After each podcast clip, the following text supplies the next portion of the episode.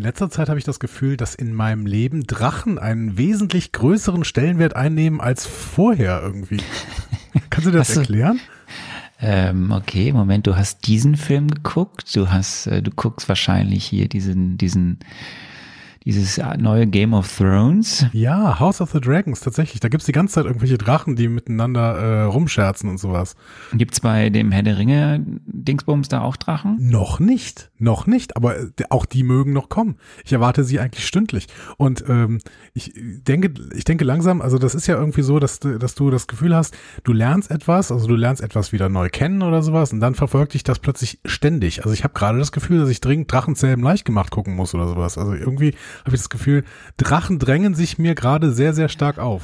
Drachenzähmen leicht gemacht. Das ist, ist, ein Film, ne? Das ist, das ist eine Filmreihe sogar. Was ist dein, was ist dein Lieblingsdrache? So, grundsätzlich.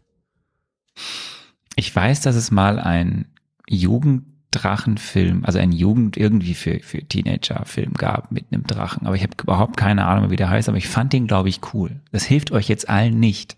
ich fand den toll. Eine relative Nicht-Aussage, aber was sagst du zu Fuchur? Ja, das wäre wär ein Gag später gewesen im Laufe dieses Podcasts. Okay, ich werde dir noch weitere Gags kaputt machen. Was ist mit Frau Malzahn? Ja, das hat mit dem Drachen nichts zu tun. Frau Malzahn ist ein Drache, natürlich. Frau Malzahn ist ein Riesen. Frau Malzahn ist ein Drache? Was Frau ist denn Frau Malzahn? Hallo, Jim Knopf. Ach so. Da Ach ist so. Frau Malzahn äh, der, der große äh, chinesische Glücksdrache, also später. Spoiler! Ja. Stereotypisch. Stereotype ähm, von Michael Ende. Ähm, und bevor das ist wir. Auch von Michael Ende. Das ist natürlich das von Michael Ende. Aber bevor wir über das Ende reden, lass uns doch lieber den Anfang starten, das heißt ins Intro gehen. Hm?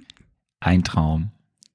Ihr hört einfach Marvel. Eure Gebrauchsanweisung für das MCU.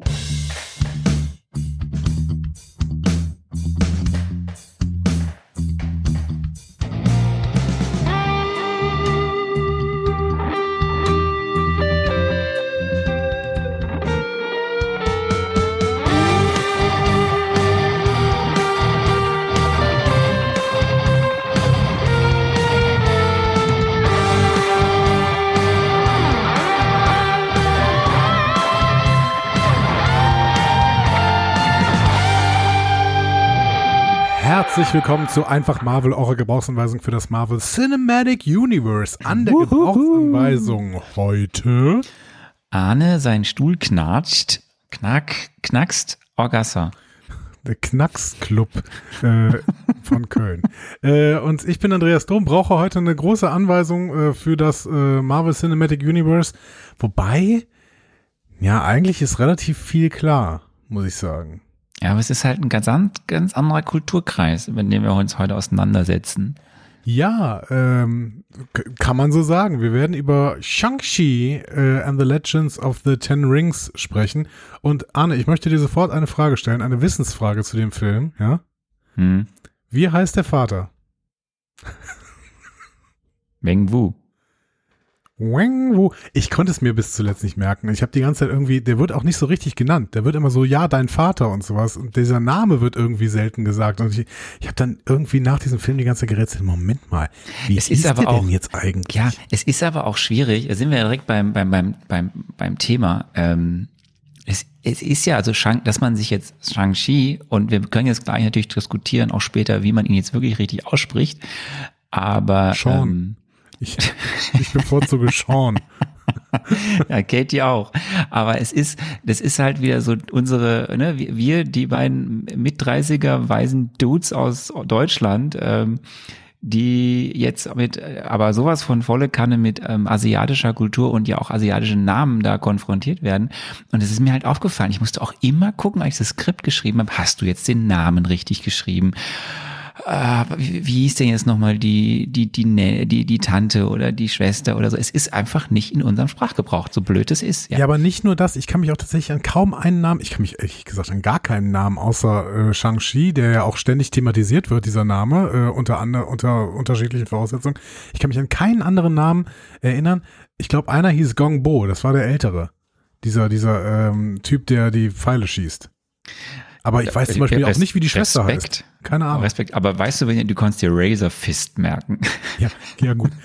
Das, den einzigen Namen, den wir uns merken können, ist der von dem Rumänen. Der einzig, der einzig weiß, Nein, nein, weiß er ist aus, ne, Moment, er ist aus Deutschland. Ja, aber er wird Rumäne genannt in dem Film. Und der einzige, ähm, der einzige weiß gelesene Charakter in diesem Film, das ist natürlich der Name, den wir uns merken können. Das ist ganz, ganz hervorragend. Herrlich. Andi, bevor wir richtig einsteigen, Ja. wie war dein Urlaub? Äh, schön, sehr schön. Ich war, ich war äh, surfen äh, an der Algarve in Ja. Portugal. Äh, das war äh, wirklich großartig, kann ich nicht anders sagen. Ich habe ähm, ja, ich äh, hab, war wirklich so ein richtiger Surfurlaub, morgens äh, ein bisschen aus dem Bett quälen, um dann relativ früh tatsächlich in den Wellen zu sein. Erster ähm, erstes, erster Surf morgens, dann Frühstück ähm, und dann nachmittags meistens noch ein Surf oder vielleicht auch irgendwie am Strand ein bisschen rumhängen. Es war nochmal richtig Sommer quasi für mich. Ähm, das hat mir sehr, sehr gut getan, muss ich sagen, bevor ich hier wieder in den äh, schnöden Winter des Oberbergischen einsteigen werde, der äh, tatsächlich die Stimmung immer so ein bisschen runterzieht. Aber hey, da müssen wir alle durch und ähm, äh, das, der Frühling kommt früher, als uns lieb ist. Wie hast du, ähm, wie viele Wellen hast du äh, quasi gesurft? Äh, gestanden habe ich, glaube ich, gar keine. Also ich, ich kann auch nicht gut surfen. Die- Das ist, äh, ich kann überhaupt nicht gut surfen. Das ist aber gar nicht so schlimm, weil ich habe extrem viel Spaß daran, einfach äh, so Weddeln. Äh, also erstmal raus. Ich meine, die Das ist Wellenreiter, voll anstrengend. Das Die- ist genau. super die anstrengend. Wellenreiter unter euch, die wissen das. Es ist erstmal super anstrengend, rauszupaddeln, weil man irgendwie, wenn man einen Channel findet, ich habe am ersten Tag den Channel gefunden, ich habe aber nicht mehr rausgefunden, da musste ich ein bisschen gerettet werden, aber das ist eine andere Geschichte. Ich habe, äh, man kann dann so ein bisschen rauspaddeln, so. Äh, das ist schon mal sehr anstrengend und dann hängt man da so ein bisschen und äh, wartet darauf, dass man so eine Welle anpaddelt. Das heißt, man muss so ein bisschen einschätzen, hm, wie groß wird die denn jetzt, wo bricht die denn jetzt, kann ich die eventuell anpaddeln, da wo ich jetzt gerade bin. Anpaddeln heißt dann, dass man quasi in die Richtung, in die die Welle auch ausläuft, versucht zu paddeln, dass die einen ergreift und dann kann man quasi mit dem Surfbrett, weil dann bewegt sich das Surfbrett einfach auf dieser Welle und dann kann man damit machen, was man möchte. Dann kann man zum Beispiel auch darauf aufsteigen. man, man, man müsste halt dann schon noch ein bisschen Gleichgewicht und so, ne? Also das wäre auch praktisch und sinnvoll. Ja, genau, aber erstmal bewegt sich das Surfbrett und dann kannst du damit äh, tatsächlich erstmal hantieren und natürlich, ob du dann darauf stehen bleibst oder nicht, ist dem Surfbrett erstmal egal. Ähm, Das dann ohne dich Genau, es fährt dann ohne dich weiter, aber du hast da so eine Leine dran, eine sogenannte Leash, Leash. ja. Genau. Ähm, ja, ich habe tatsächlich ähm, keine einzige Welle dann wirklich gestanden. Ich hab, war ab und zu mal auf den Knien, ähm, aber ich habe auch einfach sehr, sehr viel Spaß daran, dass mich diese Welle einfach dann, keine Ahnung, mal 30 Meter mitnimmt und äh, danach äh, ich dann von drei anderen Wellen komplett äh, verprügelt werde. Das ist auch sehr, sehr schön. Ich mag das einfach. Ich mag das so ein Spielball der Elemente zu sein. Ähm, das geht natürlich nur auf sogenannten Beach Breaks, wo dann wird tatsächlich im Prinzip nur Sand ist, äh, so dass du ähm, im Endeffekt, also da passiert dann auch nicht viel, wenn du dann von so zwei, drei Wellen einfach mitten in eine Waschmaschine gepackt wirst und dann einfach mal warten musst, dass das wieder vorbei ist. Aber das ist ein sehr schönes, also ich mag dieses Gefühl sehr, andere haben da ein bisschen Angst vor, aber ich mag das sehr, sehr gerne und deswegen war es für mich im Prinzip der fe- perfekte Urlaub. Ähm, außerdem, also ich, ja, wir hatten so eine Serverbude uns äh, geholt, ich mit einem Freund, ähm, und das war so, also in Wurfweite zum Strand und das ist nicht übertrieben. Also wir konnten wirklich dann, da war so ein kleiner Parkplatz vor und dahinter war sofort der Strand. Ähm, und das heißt, morgens mit dem Kaffee auf dieser Terrasse sitzen und direkt auf den Strand zu gucken, ähm, das ist schon ein ganz, ganz tolles Gefühl und es wird mir sehr, sehr viel Kraft geben für, wie gesagt, diesen schnöden Winter, der uns da jetzt äh, erwartet. Und wie war deine Zeit so? Meine Zeit war ähm, auch sehr schön und äh, wie du ja weißt, war ich am Wochenende in München. Ja. Und wie vielleicht einige von euch ja äh, noch in Erinnerung hatten, wir waren eingeladen auf äh, ein Panel beim Seriencamp Festival in München. Sarah war dabei und ich und es war ganz toll, weil nicht nur, dass wir da vor einem ähm, in einem tollen Kino saßen, der Hochschule für Film und Fernsehen in München, in dem, ah, was weiß ich, 40 bis 50 Leute sich äh, samstags mittags eingefunden haben, um uns zu lauschen, wie wir über den äh, ja, den Zustand der Superheldinnen im Jahre 2022 reden, zusammen mit einem Kollegen vom Comic Festival München, dem Flo, der das Ganze moderiert hat. Das war schon toll genug. Ähm, war echt ein tolles Panel. Wir haben da wahrscheinlich einen, Serie, einen, einen Mitschnitt von, den wir dann veröffentlichen können. Ich habe den aber noch nicht. Aber wenn er denn dann da ist, dann wird Wenn er denn dann kommt. hier erscheinen. dann gucken wir nochmal, dass das audiotief alles funktioniert und dann veröffentlichen wir den. Mhm. Aber neben der Tatsache, dass es wunder, wunderbar war, mit der Sarah mal äh, auch ein Wochenende da irgendwie zu verbringen, sie persönlich zu treffen, ähm, da dieses Panel machen zu können, äh, tolle Fragen aus dem Publikum zu bekommen, waren da, hatten wir quasi im Anschluss ein Hörerinnen-Treffen. Da waren zehn Hörerinnen, die sich da eingefunden hatten mhm. von Einfach Marvel, mit denen wir dann, dann noch drei Stunden rumsaßen und total schön erzählt haben, äh, das ein oder andere Getränk zu uns genommen haben. War richtig klasse. Die Leute, die uns auf Instagram folgen, haben da ja ein paar Fotos gesehen. Ganz toll. Ganz, ganz toll.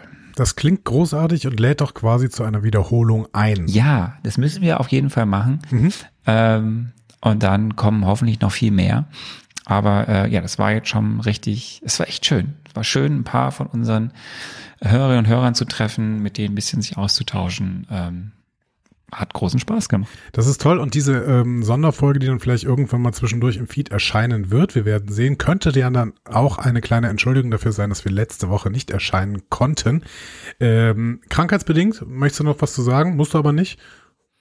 Ja, das ist jetzt, also ich, ich, was ich sagen kann, ist, dass das wird wahrscheinlich, es tut mir leid, liebe Leute, jetzt das ein oder andere Mal öfter passieren. Genau. Also mein Sohn ist halt nun mal jetzt in der Kita.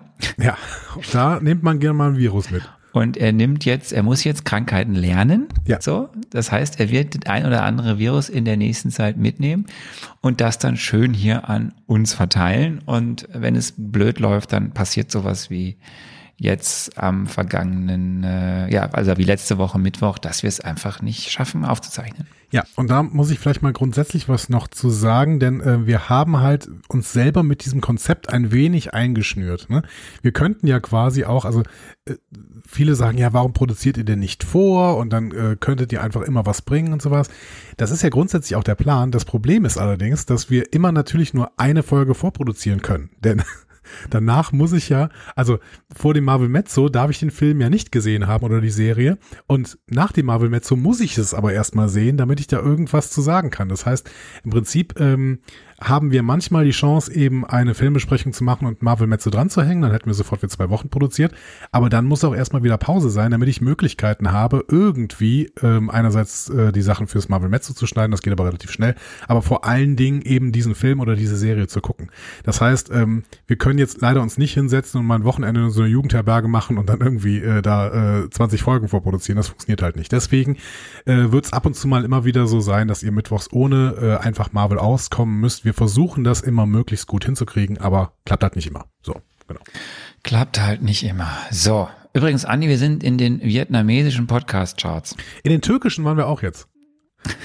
Also, ich find's toll. Vielleicht hat jemand von euch auch Urlaub in der Türkei gemacht. Also schöne Grüße an dieser Stelle. Ähm, gefällt mir auf jeden Fall, dass wir in diesen Charts sind. Ähm, wir, wir, wir machen, wir, wir haben heute viel vor, deswegen, ja. ähm, ich habe gar nicht, ich, wir, es gibt viele MCU-News, die hebe ich mir auf. Ich so mhm. eine Sache, der Regisseur, den wir heute hier haben für diesen Film, wird, das habe ich letztes Mal schon gesagt, äh, Avengers The Kang Dynasty ja auch äh, regieren. Und äh, warum erzähle ich das? Weil das der Kollege Cretton am vergangenen Wochenende selbst auch nochmal auf der New York Comic Con bestätigt hat. Mehr News dann in unserer nächsten Folge und ich mache jetzt den Weg frei, damit du richtig direkt stark ins Feedback einsteigen kannst, lieber Andi.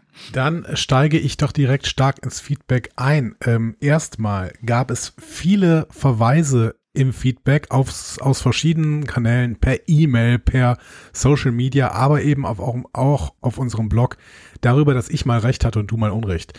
Ähm, das passiert nämlich nicht häufig und dann ist es an dieser der Stelle Wein. Mal, genau, der, der Wein. Wein. Es ist der Wein.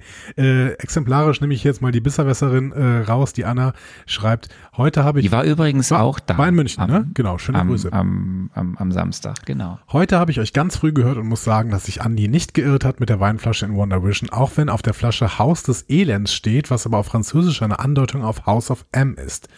Und äh, Depp Kack Debgak, Debgak, äh, schrieb dazu. Hast du gerade Debgak gesagt? Ja, ich kann es nicht richtig aussprechen. Debgak, äh, also D-E-B-G-A-C, äh, schrieb dazu, hallo ihr beiden, der Name House of M steht für House of Magnus, aka Magneto, aka der Vater von Wanda und ist grob gesagt eine Story in den Comics, die sich rund um Wanda, ihre Kinder und ihren Mental Breakdown dreht.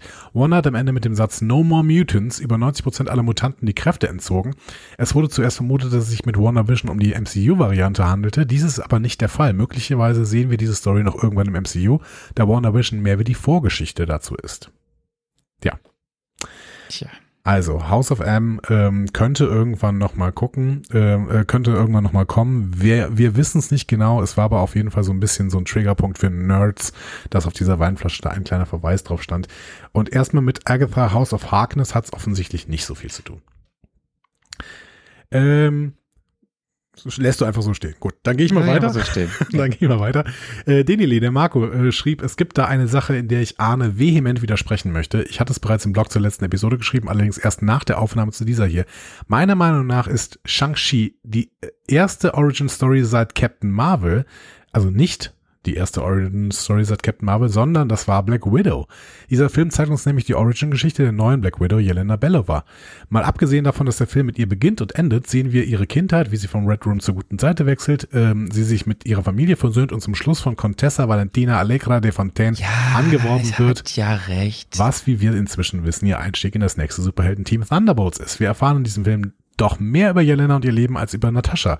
Ich liebe, wie diese neue spannende Charakter ins MCU eingeführt wurde und deshalb bin ich der Meinung, dass Black Widow durchaus eine Origin-Story ist. Ja, ich habe auch heute eine Zahl gleich im epischen Trailer, die die Black Widow berücksichtigt hat Hervorragend. Also dann sagst du irgendwie als die, Origin Story. die, die achte Origin-Story im MCU. Spoiler, der zehnte War ich doch gar nicht so schlecht. Origin Story Film. Da war ich doch gar nicht so schlecht.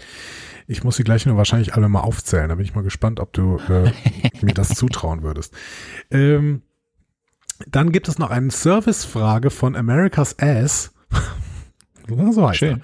er. Ähm, Gibt es eigentlich noch die Auflistung der angekündigten MCU-Projekte unter den neuen Folgen? Ich fand die mal schön übersichtlich. Ich würde mich sehr freuen, wenn es die Liste wieder geben würde. Ansonsten gebe ich Andi mal drei Ringe für seine Spekulation. Übrigens der Durchschnitt, den ich so bekommen habe. Drei Ringe. Ja. Ja, die müssen, ja, ja, bestimmt bald wieder.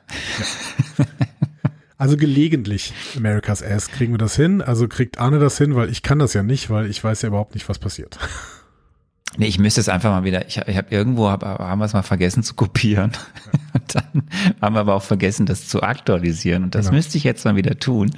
Und äh, ich werde, ich verspreche es, es wird in den nächsten zwei bis drei Wochen bestimmt klappen. Hervorragend. Vielleicht, ähm, wenn, vielleicht kannst du schon sagen, wenn du das vorbereitet hast, dann sagen wir es in der Folge nochmal, sodass äh, ihr dann sofort mal wieder klicken könnt und mal gucken könnt, wie es denn gerade aussieht. Oder wir machen einen eigenen Beitrag auf der Seite zu, der irgendwo verlinkt ist. Dann äh, kann man den einfach immer aktualisieren. Ja, auch nicht so schlecht. Ne? Ja, Ja, aber das, dafür ist uns, wir müssten ja mal unsere Seite, aber ach, ein anderes Thema. Anderes Thema. Was wir alles müssten, Zuletzt noch Mal sehen. Jackie Creed. Hallöchen, ihr zwei. Das ist echt spannend zu hören, wie jeder Ring heißt und was jeder Ring kann. Das wusste ich echt nicht. Vielen Dank, Arne. Wo hast du denn diese Informationen gefunden? Gibt es ein Buch, in dem sehr viele Informationen stehen, also zum Beispiel zu den einzelnen Charakteren? es gibt ein Buch, wir hatten das schon ein paar Mal hier im Cast auch gesagt. Du hast ja ein Buch, was sich äh, so ein bisschen dem MCU der ersten drei Phasen so ein bisschen widmet, Genau, so mit allen in- Handlungen und Charakteren. Wars. Genau. Ja.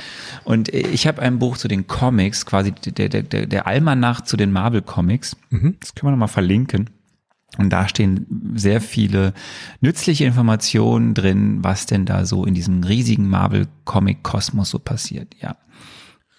Dann ist das die Antwort für Jackie Creed. Schöne Grüße an dieser Stelle und ähm, Arne, ich gebe ab.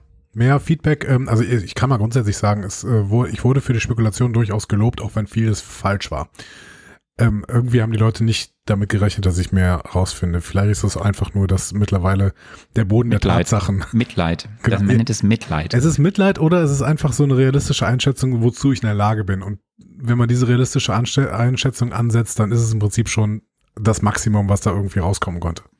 Das kann ja sein. Die, die Frage ist jetzt, liebe Leute, wir haben bis kurz vor dieser Folge versucht, eine Gästin, einen Gast äh, für diese Folge zu finden. Wir haben tatsächlich jemanden gefunden Ja. und wir wissen aber nicht, ob das mit der Verbindung jetzt klappt.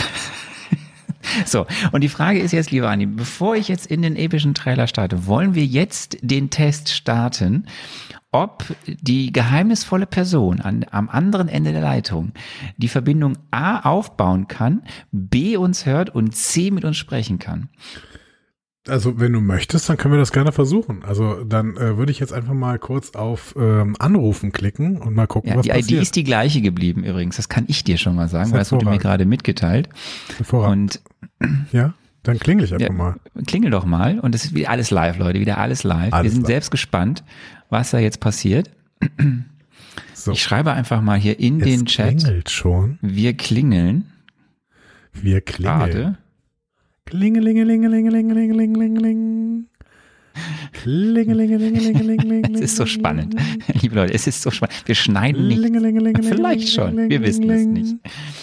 Ich kann das übrigens auch mal online setzen, dieses Klingeln. Dann könnt ihr euch das als Klingelton machen. Klingeling. Ah. Servus, hallo. Oh, Hallo. da ist jemand, da ist jemand. Die, dieser jemand, dieser jemand, den wir noch nicht mit Namen nennen, hört Ich habe ein uns. bisschen Probleme, ich kann euch nicht hören. Das Hört ist uns nicht, gut. Das ist schlecht. Das ist nicht gut. Ähm, ähm, was machen wir jetzt, Andi? Ich weiß nicht, äh, Handzeichen ist immer Jetzt schön. höre ich. Jetzt Ah, höre ich. Jetzt ah, ich. Oh. das ist Ah. hervorragend. Das ist- müssen So, noch ein bisschen was an Moment. den Einstellungen noch von den Audio-Devices ändern, aber jetzt höre ich. Moment, Moment. Bevor, äh, äh, lieber, lieber Gast, bevor du jetzt, bevor wir deinen Namen nennen, bevor du jetzt irgendwas weiter sagst, ähm, müssen wir dich erst kurz vorstellen. Andi, hast du Vorstellungsmusik? Vorstellungsmusik. Hast du Vorstellungsmusik? ähm, also du, du erwischst mich auf einem äh, schwierigen Fuße, möchte ich sagen. Äh, nein, habe ich nicht. Jetzt bin ich aber auch gespannt. Aber ich kann, ich, ich kann vielleicht, ich kann vielleicht mal ein Lachen einspielen, so, also Nein, damit wir schon mal eine gute, gute Stimmung haben oder ein Applaus. Applaus ist viel besser. Applaus, komm. Erstmal so ein Applaus.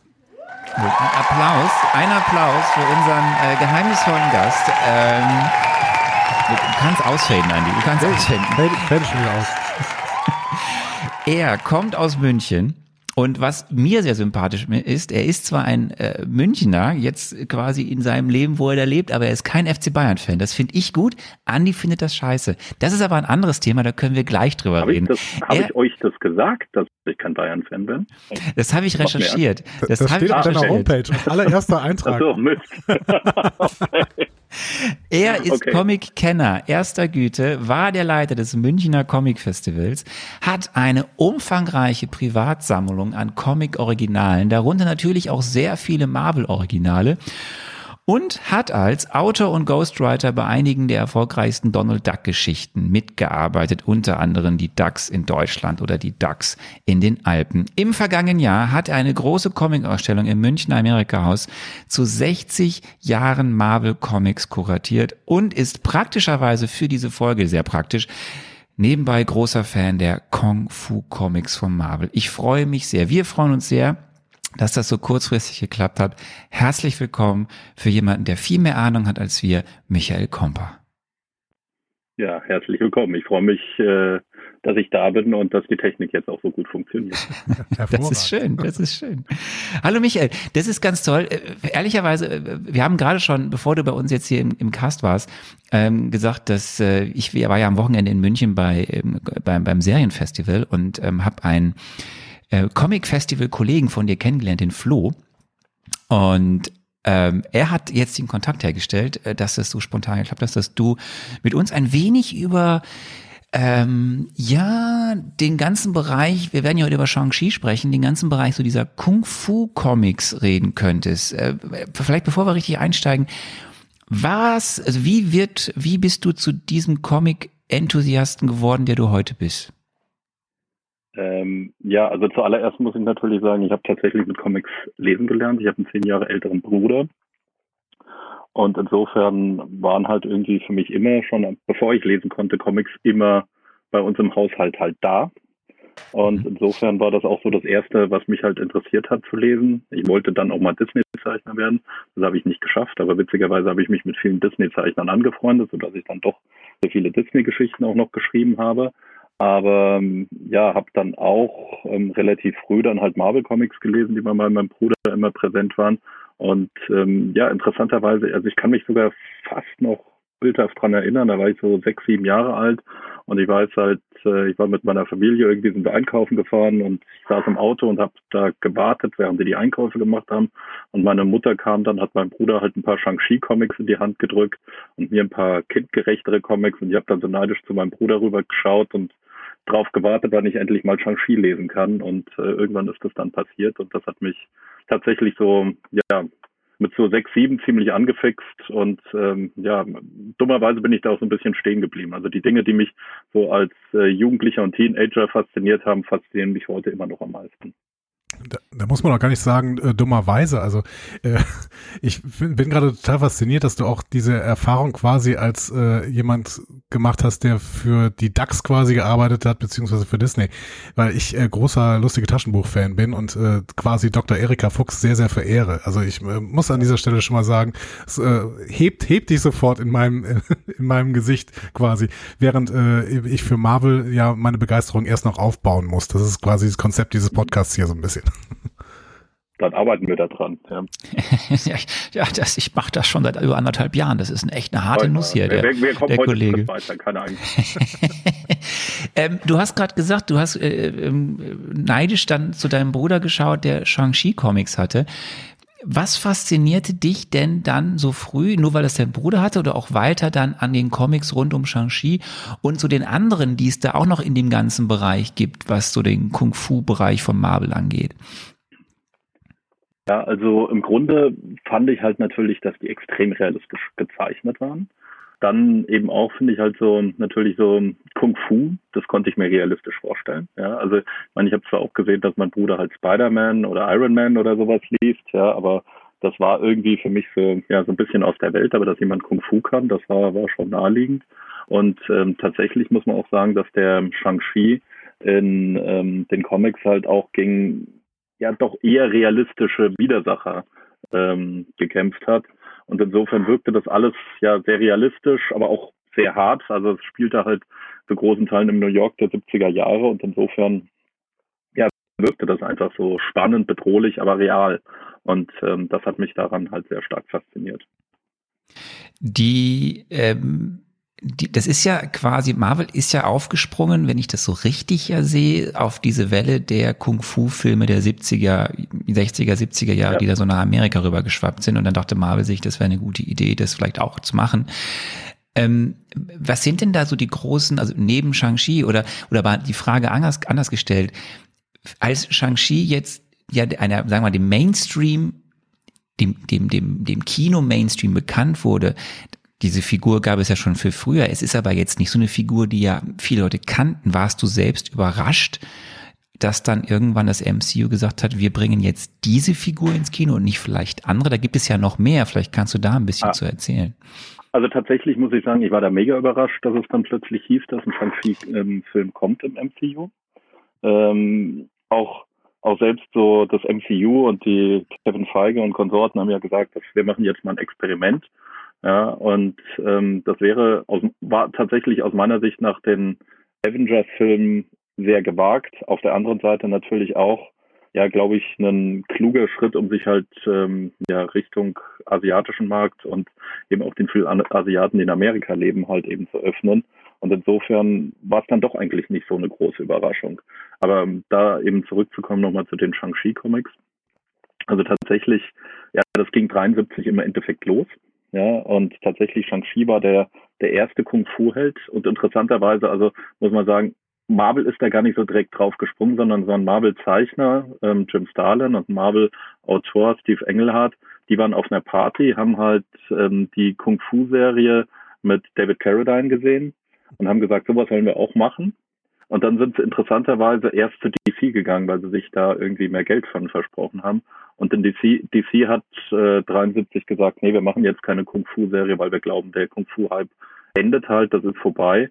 Und dann sind sie eigentlich zu Marvel erst gegangen, was ja Haus- und Hofverlag war und haben es dort denen angeboten bei Marvel.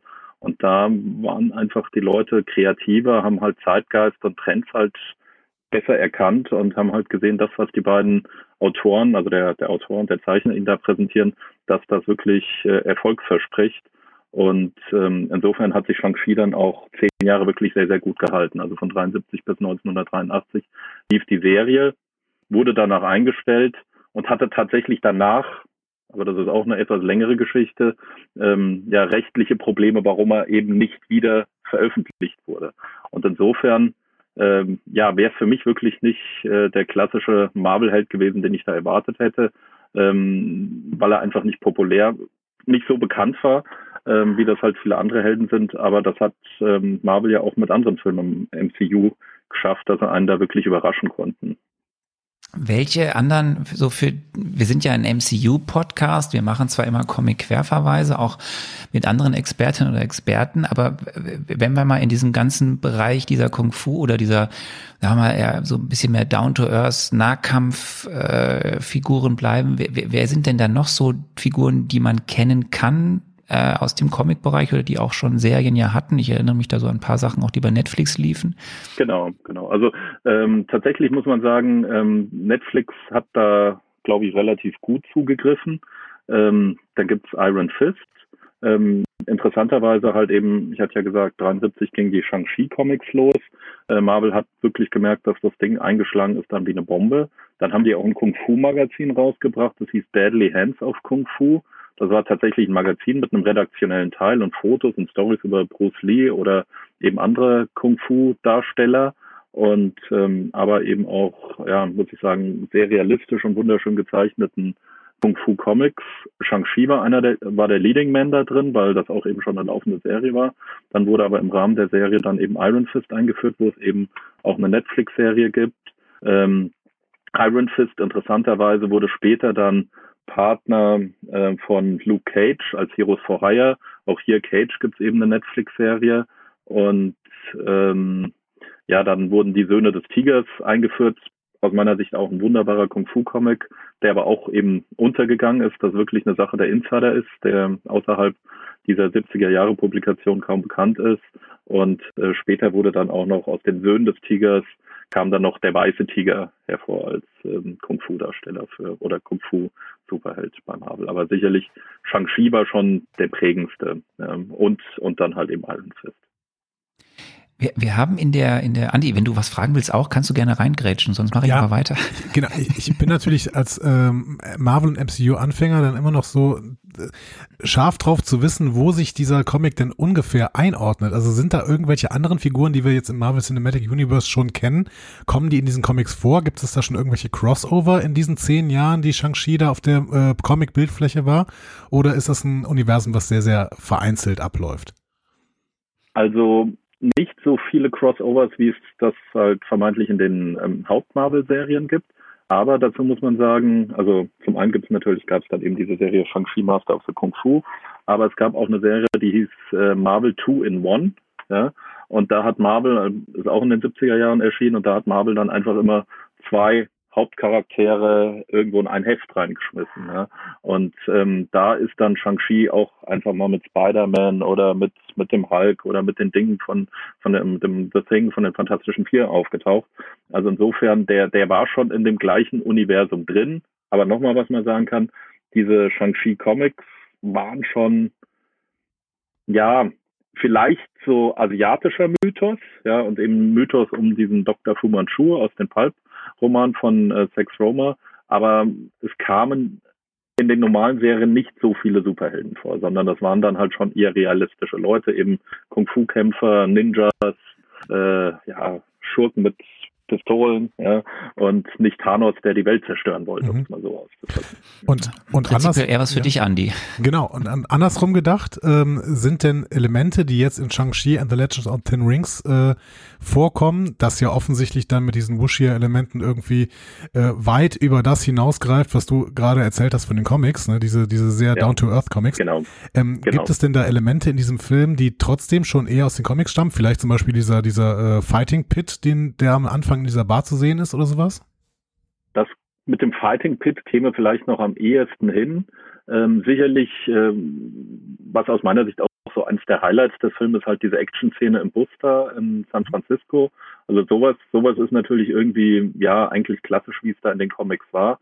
Auch dieser, dieser Schurke da, ich glaube, der ist Razorblade, ne, mit dem, mit dieser Rasierklinge da am Arm. Also das ist tatsächlich eben auch ein Schurke, der in Comics auftaucht. Razor Fist, so jetzt haben wir es, ja. Razor Fist, also der taucht, taucht auch auf in den Shang-Chi-Comics, also den gibt's da. Aber was zum Schluss dann so alles passiert, ja, das hat mit den Shang-Chi-Comics der ersten zehn Jahre relativ wenig zu tun. Ja.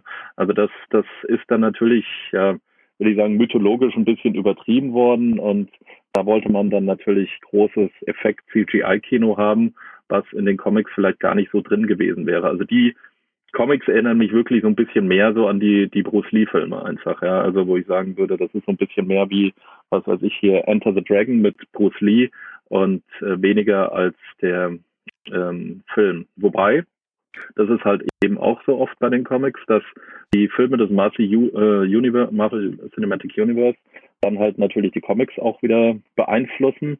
Und das gleiche ist jetzt mit Shang-Chi eben auch passiert. Also Shang-Chi ist ein paar Mal wieder relaunched worden und jetzt eben aktuell gibt es auch wieder einen neuen Relaunch und der basiert, äh, der ist gerade äh, im September halt eben gestartet und der basiert halt eigentlich nahezu vollständig ähm, auf dem Shang-Chi, wie er da im Kino ist. Also insofern, wenn heute jemand sagt, ich lese nicht den Shang-Chi aus den 70er Jahren, sondern ich lese den Shang-Chi, den ich jetzt am Zeitungskiosk finde, dann wird er da den Shang-Chi aus den Filmen finden. Und nochmal zurück zu deiner Frage, was könnte von den alten Comics, in denen Shang-Chi übernommen ähm, sein? Also natürlich diese Grundstory, dass sein Vater ein Schurke ist, der ihn ausgebildet hat, ein Killer zu werden. Das war auch in den alten Shang-Chi-Comics so drin. Nur hier war es eben ein anderer Schurke. Also da war es eben Dr. Fu Manchu aus den ähm, Pulp-Romanen von Sex Roma, und das war eigentlich auch einer der Gründe, warum Shang-Chi dann lange nicht äh, mehr erschienen ist, weil es gab dann Rechtsstreit zwischen den Erben äh, von Sex Roma, die die Rechte für Dr. Fu Manchu hatten. Die haben Marvel verboten, die Figur weiter zu benutzen und Shang-Chi zu benutzen.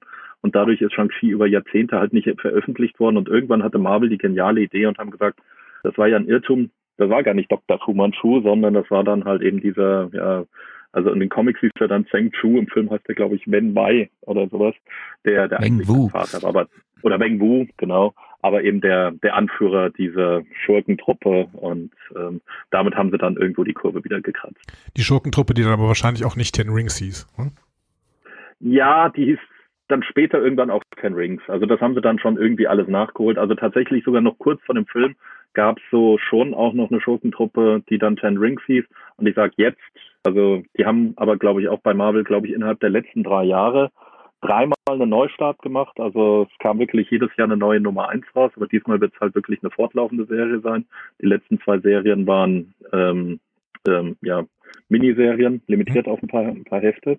Und ähm, da ist wirklich, die heißt auch Shang-Chi and the Ten Rings und das lebt genau wohl in dem Mythos des Films. Du, du hast gerade sehr häufig schon ähm, auch, auch diese Figur Fu Manchu angesprochen. Du hast eben jetzt sehr viel über den, den, den Original äh, Shang-Chi auch erzählt. Wir haben letztes Mal in unserer Folge wir haben immer eine Folge, bevor wir den Film sprechen, wo wir so ein bisschen auf die Hintergründe schon eingehen. Und da habe ich auch schon ein bisschen über Fu Manchu erzählt und eben neben der Rechtsstreitigkeitsthematik, aber eben auch diese Thematik, dass Marvel dann irgendwann auch so gesagt hat, wir müssen uns auch weg von dem von gewissen negativen Stereotypen, rassistischen Stereotypen ja. wegbewegen, gerade was Fu Manchu angeht. Was würdest du denn sagen? Kann man empfehlen, jemanden heute noch die Shang-Chis von den, in den 70er Jahren zu lesen? Oder würde man aus heutiger Sicht sagen, so, pff, muss das so sein? Oder sollte man dann eher die, hast du da irgendwie einen Einblick? Ja, das ist immer schwer zu sagen. Natürlich, das Thema mit Stereotypen ist immer so eine Sache. Aber ich sag's mal so, also Lucky Luke Comics sind auch lustig und selbst wenn die Chinesen da ähm, alle irgendwie Wäschereien haben und stereotyp sind. Und ähm, vor dem Hintergrund muss ich sagen, also das ist halt eine Zeitgeschichte und das ist halt New York der 70er und da passt das auch ganz gut. Ja. Und, und ich sag's nochmal, also ich finde es von den Zeichnungen her spektakulärer eigentlich als das, was heute bei den Shang-Chi Comics passiert. Also insofern glaube ich schon, das ist für, für einen Neustart jemand, der die Figur kennenlernen möchte, der aber mit dem Anspruch rangeht, dass er sagt, naja, also ich weiß, die Figur wird nicht eins zu eins das sein, was ich aus dem Film kenne, aber ich interessiere mich für Kung Fu, ich interessiere mich vielleicht für Bruce Lee oder andere, andere Martial Arts Filme. Ich glaube, die werden nicht enttäuscht sein und werden da eine ganze, ganze Menge finden. Und tatsächlich muss man auch sagen, also aus der Serie sind halt wirklich dann auch einige Zeichner hervorgekommen sind, die, die da ihre ersten Fußstapfen bei Marvel hatten und danach absolute Superstars wurden. Insofern halte ich das immer noch für eine sehr, sehr interessante Comicserie. Bevor wir jetzt gleich weiter in die Tiefen des Films einsteigen, äh, habe ich aber noch eine sehr wichtige und dann aber so zum Abschluss unseres Gesprächs Frage an dich. Und das wird Andi auch brennend interessieren. Es klang schon ein bisschen durch, aber wie ist denn, also wir können es noch nicht sagen, weil wir jetzt noch den ganzen Film der Besprechung vor uns haben, aber wie ist denn dein dein, also, äh, oder nee, ich fange damit an. Bist du, schaust du die MCU-Filme oder äh, guckst du dir es per se nicht an? Ich bin absolut, ja. nein, nein, ich bin absoluter Fan. Also ich äh, schaue alle MCU-Filme, ich habe Disney Plus und schaue mir natürlich alle Serien an. Also ähm, gut, bei She-Hulk laufe ich noch ein bisschen hinterher, habe ich wohl die letzte Folge noch nicht gesehen, aber ansonsten bin ich voll dabei. Okay, dann vielleicht mal zur Einordnung. Was ist dein bisheriger Lieblingsfilm im MCU? Ich würde sagen Captain America's Winter Soldier. Okay. Ah, das ist ähm, äh, perfekt. Gehör, gehört auch zu unseren äh, Top-Filmen, ja. Oh ja, da bin ich ja froh. ähm, was ist dein absolutes Lowlight? Oh, das ist jetzt, das ist jetzt hart. Jetzt muss ich ein bisschen überlegen, aber Shang-Chi ist bei den Low 3 sicherlich dabei für mich persönlich. Ja. Oha. Also, ähm, muss jetzt mal überlegen, aber ah, der neue Torfilm hat mir auch nicht so gut gefallen. Ja. Und auch da stehe ich ziemlich allein. Also ich kenne viele Freunde, die ganz begeistert von den Tor waren. Ich kenne auch Freunde, die von dem Shang-Chi gut äh, mega begeistert waren. Aber die haben mir irgendwie beide nicht so gut gefallen. Dann, dann über Tor, da kommen wir erst noch wahrscheinlich so ja, ein paar Wochen erst hin. Aber ja, über Shang-Chi, das, das wäre jetzt natürlich spannend für uns, ohne dass wir darauf jetzt sofort eingehen können, weil wir, wie gesagt, das noch alles besprechen müssen. Dir hat also Shang-Chi so nicht so gut gefallen. Das liegt an. Ja gut, das, zuallererst kann ich natürlich ganz platt sagen, das ist nicht mein Shang-Chi. Ja. Also, ja, also äh, den Shang-Chi, den ich aus den 70er kenne, das ist ein anderer. Also ich hätte mir tatsächlich da einen anderen Darsteller gewünscht. Ich hätte auch so ein, zwei Wunschdarsteller, wo ich gesagt hätte, die wären's. Ja. Ähm, Wer wäre das? Ähm, die, wie heißt der, Iku Uwai, der bei The Raid, die, dieser indonesische Martial Arts mhm. Darsteller. Also den, den finde ich ziemlich großartig. Und der, der hätte eigentlich genau das, wie ich so Shang-Chi in den Comics wahrgenommen habe. Und ich finde, der Shang-Chi in dem Film ist mir so ein bisschen einfach zu brav und zu nett. Und ja, gut, es ist halt ein Disney-Film, man macht es irgendwie allen so gerecht und insofern, das ist halt so, so ein Disney-Shang-Chi, um es mal so auszudrücken. Ne? Und ähm, ähm, ja, der hat ein nettes, rundes Gesicht. Also er ist Asiat, aber er ist auch nicht so ganz so chinesisch, aber er ist ein Chinese. Also das ist, das ist so das eine, wobei dem kann man nicht alleine böse sein. Aber ich finde, der Film bietet sich so ein bisschen so an vielen Ecken so ein bisschen an. Ja, also man merkt das halt, dass man hier versucht, in den asiatischen Raum zu kommen, dass man den ähm, asiatischen Zuschauern hier halt eben auch was von ihren Mythen halt bieten möchte. Aber es ist für mich so ein bisschen, ja, Disney, Disneyland, obwohl ich eben auch großer Disney-Fan bin, aber es ist für mich an ein paar Ecken einfach so ein bisschen zu platt und zu offensichtlich. Und das ist einfach so das nächste. Die Shang-Chi-Comics sind wirklich düster, hart, harter Tobak und ähm, das ist der Film halt nicht. Ja, also es sind sicherlich ein paar sehr gute Schauspieler dabei, äh, Michelle Joe, Tony Long. Ja, das, das macht schon Spaß, aber ähm, meine Erwartung war einfach eine ganz andere. Und nachdem ja im Vorfeld Freunde auch noch vorgeschwärmt hatten, die den gesehen hatten, bin ich wirklich reingegangen, habe gedacht, pff, und dann dachte ich so, ja, es ist, es ist halt dann doch irgendwo ein Disney-Film. Ja. Dann äh, bin ich sehr gespannt, wie wir am Ende das bewerten werden und äh, vielleicht, wenn du unsere Folge hörst, äh, wirst du uns zustimmen im Nachhinein oder nicht. Auf jeden Fall war es sehr, sehr, sehr toll, dass du äh, so kurzfristig ähm, oder Andi kommt da, du musst, du atmest sehr ich laut. Noch, ich muss noch eine Frage stellen, weil es für mich so alles danach geklungen hat, als würdest du den äh, Blade-Film mit Wesley Snipes wahrscheinlich sehr, sehr lieben, weil der ja quasi diese Härte hat. Ne? Den ersten ja, also ja. den ersten finde ich tatsächlich ziemlich gut. Genau. Der ist wirklich erstaunlich gut gelungen. Das heißt, ist der, ist der MCU Blade-Film das, was dich so am meisten, also wo du die meiste Erwartungshaltung gegenüber hast im MCU oder was ist da das kommende Projekt, was dich da am meisten irgendwie äh, aus, den, aus den Sitzen reißt? Also das wäre, wird sicherlich spannend, weil ich den Darsteller auch super finde, ja, diesen Mahershala Ali. Mhm. Ja. Aber ja, also grundsätzlich muss ich sagen, bin ich bei jedem nächsten MCU-Film einfach gespannt. Also ich bin schon gespannt, wie, wie sie die Kurve kriegen, wie das weitergeht. Ich sage, ich bin auch gespannt über jede neue Serie, die da kommt. Ja. Aber ja, dadurch, dass sie natürlich auch mittlerweile einfach einen sehr hohen Output haben bei den Serien, ist halt, finde ich, auch nicht mehr alles so ein Volltreffer, wie das halt so am Anfang war. Ja, also insofern, ähm, da sind schon noch viele Perlen dabei und ähm, die Leute haben wirklich Marvel Comics verstanden und das ist brillant, wie die das alles zusammensetzen. Aber ja, es ist nicht mal alles erste Sahne, finde ich so persönlich. Absolute Zustimmung da, von meiner Seite. Darf da? Andi, sei lieb. Entschuldigung. Aber trotzdem ist das natürlich alles toll. Das ist Luxus, ja. Es ist toll, dass es dieses Angebot gibt. Ne? Das stimmt sowieso. Also ich meine, äh, ich, äh, wir, wenn ich, wenn ich anfange, so ein bisschen über Elemente des MCU zu meckern, dann sage ich auch immer dazu, es tut mir trotzdem nicht weh, dass es das gibt, weil es ist, äh, genau. wenn es Leute begeistert, dann ist es immer toll. So, ja, genau. Genau, das denke ich auch. Vielen, vielen ja, Dank, gut. Michael. Es hat sehr großen Spaß gemacht mit dir, äh, auch wenn nur kurz ein bisschen tiefer einzutauchen in diese Welt von äh, den Marvel Comics. Wir tauchen jetzt tiefer ein in das MCU. Wir hoffen, das war nicht unser letztes Gespräch. Äh, hoffentlich hast du vielleicht Lust, bei irgendwann bei einem unserer nächsten Themen nochmal zu Gast zu sein. Wir würden uns auf jeden Fall sehr freuen. Ja, vielleicht über den neuen Torfilm sollten wir uns unterhalten. Das ist noch der eine oder andere Punkt offen. Wobei, das ich bin auch großer Guns N' Roses Fanfilm. Also insofern auch da, auch da finde ich meine, meine Sachen, die mir gefallen. So ist das nicht. Also deshalb, man kann dem Marvel Uni äh, Cinematic Universe nie böse sein. Da, da findet man immer was Gutes. Sehr schön. Dann werden wir uns dann wahrscheinlich nochmal äh, hören oder in einem der kommenden Projekte, wenn wir dringend nochmal Comic-Hilfe brauchen an dieser Stelle. Sehr gerne. Vielen Dank. Vielen, vielen, vielen Dank. Auch noch einen guten Talk und ja, weiterhin viel Erfolg. Macht weiter so. Dankeschön. Dankeschön. Gut. Dankeschön. Also, danke. Bis dann. Ciao, ciao. Ciao. ja, das war der Michael, lieber Andi. Ja.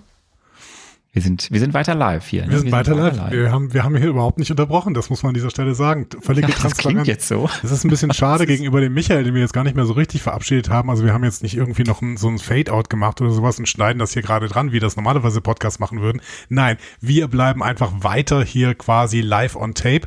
Und ähm, ich weiß, Arne, ich weiß, dass uns jetzt gleich wieder ein Highlight erwartet. Du, äh, du lehnst dich gerade schon zurück, du versuchst Kraft zu sammeln, denn äh, natürlich wirst du uns gleich den Übergang in die Filmbesprechung äh, in epischer Weise präsentieren. Und ich habe schon den Button auf der Musik. Ähm, ich hab Bock. Dann hau mal raus. Natürlich ist es wieder laut. Natürlich. Okay, dann starten wir richtig rein in diese Folge. Es ist der 25. Film des Marvel Cinematic Universe, der zweite Film der Phase 4, der zweite MCU-Film nach dem Blip, der zehnte Film mit einer originären Origin-Story und der erste Film mit einem asiatischen Hauptdarsteller und einem fast komplett asiatischen Cast. Kommt es so eine Künstlerpause oder? Die kommt doch jetzt. Ich, die warte ich kurz ab. Da ist er. Hier ist sie, hier ist sie, hier ist sie. Dieser Fantasy, Martial Arts, Drama, Blockbuster ist alles, was Andy total liebt. Er hat super viele Flashbacks. Er ist er hat knallharte Nahkampfsequenzen und er liefert zahlreiche fantastische Mythen, Märchen und Drachen, die nicht erklärt werden. Also genau deins, oder?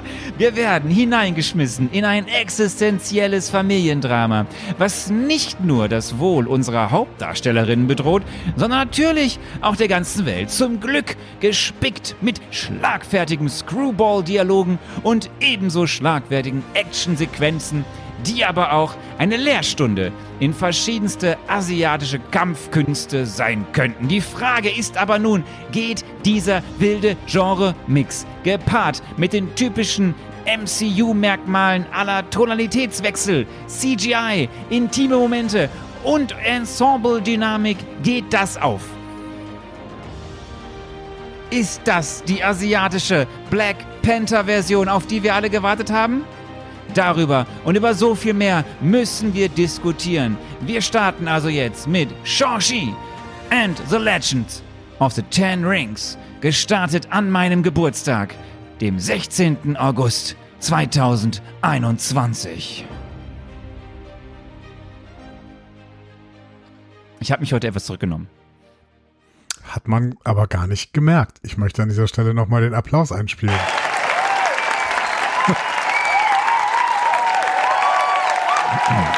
So. Die, die, wir haben ja diverse Intros quasi für die Folge. Erst dieses schöne Gespräch mit Michael, jetzt hier so einen kleinen, jetzt ist so einen, so einen kleinen Trailer. Hast du vielleicht noch ein bisschen was zum, zum asiatischen Kino? Du, äh, natürlich. Ich, äh, ich möchte fast sagen, ich habe ein kleines, ähm, Moment, was habe ich mitgebracht? Einfach Marvel History, hier gibt es Fakten mit Garantie. Einfach Marvel History. Heute, heute hauen wir aber einen nach dem anderen hier raus. Feuerwerk, aber heute Hallo. hauen wir einen nach dem anderen raus. Ja, ich habe ich hab ein bisschen ähm, recherchiert, möchte ich sagen, äh, zum Martial Arts Film. Ähm, denn ich muss ja auch irgendwas beitragen zu diesem Podcast. Ähm, erstmal, Martial Arts, etymologisch, wo kommt das her? Was würdest du sagen? Kann mir das, ich kann das Wort nicht mal aussprechen. Etymologisch. etymologisch. Also dem Wortsinne nach. Das ist nämlich erstmal eigentlich eine relativ spannende Nummer. Denn ähm, Martial Arts ist tatsächlich ja eigentlich primär, also Martial Arts Filme sind primär eine asiatische Form des Actionfilms, aber der Name Martial Arts, den wir benutzen, kommt ja vom Lateinischen. Ne? Ars martialis. So. Ja, macht Sinn die Kunst des Mars quasi äh, übersetzt und Mars ist der römische Kriegsgott. Das heißt, es geht hier tatsächlich um, äh, um so eine Art Kriegskunst, könnte man fast sagen. Ähm, ja, wie gesagt, trotzdem Martial Arts Film primär eine asiatische Form des Actionfilms, zumindest in der Frühzeit. Heute ähm, ist es natürlich so ein bisschen breiter gefächert, aber noch immer sehr, sehr präsent im asiatischen Kino. Und äh, klar, dem Namen nach, es geht um Kampfkünste. Ähm, primär um fünf Formen der Kampfkunst. Ähm, und die meisten davon, also man kann die auch sofort irgendwie ähm, bestimmten Ländern zuordnen. Ne? Da, wir fangen an mit Karate, äh, das ist japanisch. Ne? Ähm, dann haben wir Kick. Karate. Ja. ja genau, bei uns Karate. Aber japanisch ist es eher Karate, glaube ich. Tut mir leid, dass ich das jetzt nicht so verstanden alles, habe. Alles gut. Ähm, wir haben Kickboxen, ne, das ist quasi auch eine Form des Karate, aber am ehesten äh, in Thailand zu verorten. Äh, wir haben Judo, äh, das ist äh, ebenfalls japanisch. Wir haben Kung Fu, ne, das ist chinesisch, wie wir äh, heute noch öfter hören werden. Äh, oder auch Taekwondo, ne, also das wäre koreanisch.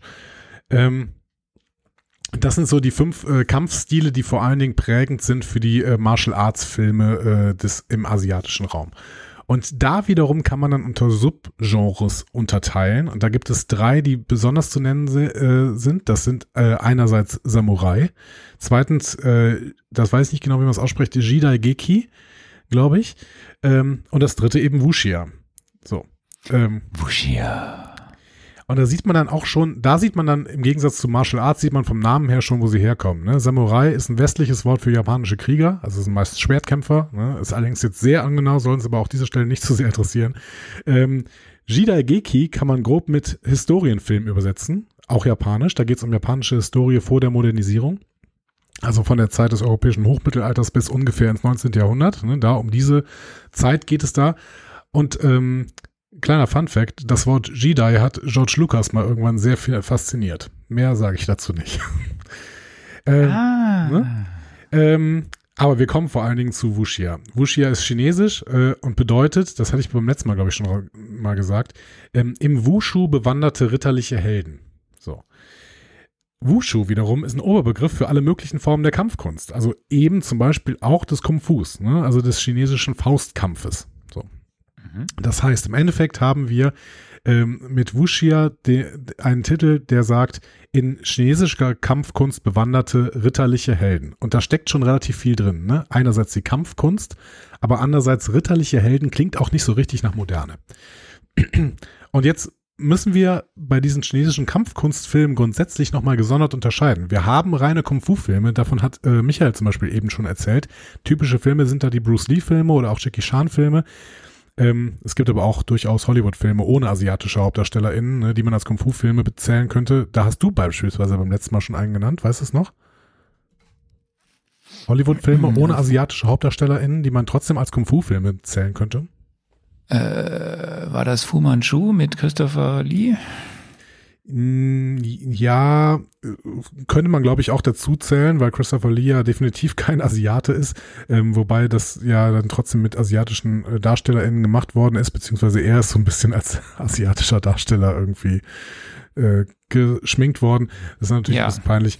Ähm, ich hatte jetzt eher an Kill Bill gedacht, den hattest du beim letzten Mal noch genannt. Ne? Kill so, Bill ist so ein okay. typischer ähm, Hollywood-Film, ähm, eben eine äh, äh, also nicht asiatische Hauptdarstellerin ähm, und trotzdem eben ein Kung-Fu-Film. Oder auch die Matrix-Trilogie, beziehungsweise mittlerweile ja Quadrologie, Ah, ja, könnte man. Matrix, Matrix kommen wir heute nochmal zu übrigens, aber das äh, nur als Teaser. Also könnte man auch Kung-Fu-Filme nennen, tatsächlich. So, Wuxia-Filme im Gegensatz zu diesen Kung-Fu-Filmen haben dann aber auch äh, Elemente ähm, anderer Kampfsportarten, sind allerdings dann noch mehr. Die haben meistens nämlich einen historischen oder pseudohistorischen Bezug und auch Fantasy-Elemente. Und ähm, ich habe mal exemplarisch einen Film äh, genommen, den viele als den besten Wuxia-Film aller Zeiten beschreiben, nämlich Hero von 2002. Hast du den gesehen? Ich habe ihn nicht gesehen, wir werden ihn aber später noch einmal hören, weil er ja auch darin ja auch einer mitspielt, der bei uns in dem Film heute mitspielt. Genau, ist spannend für uns, weil die Hauptrolle von Tony Long äh, gespielt wird, also Tony Long Chiu Wai, äh, unserem Shu Ben Fu.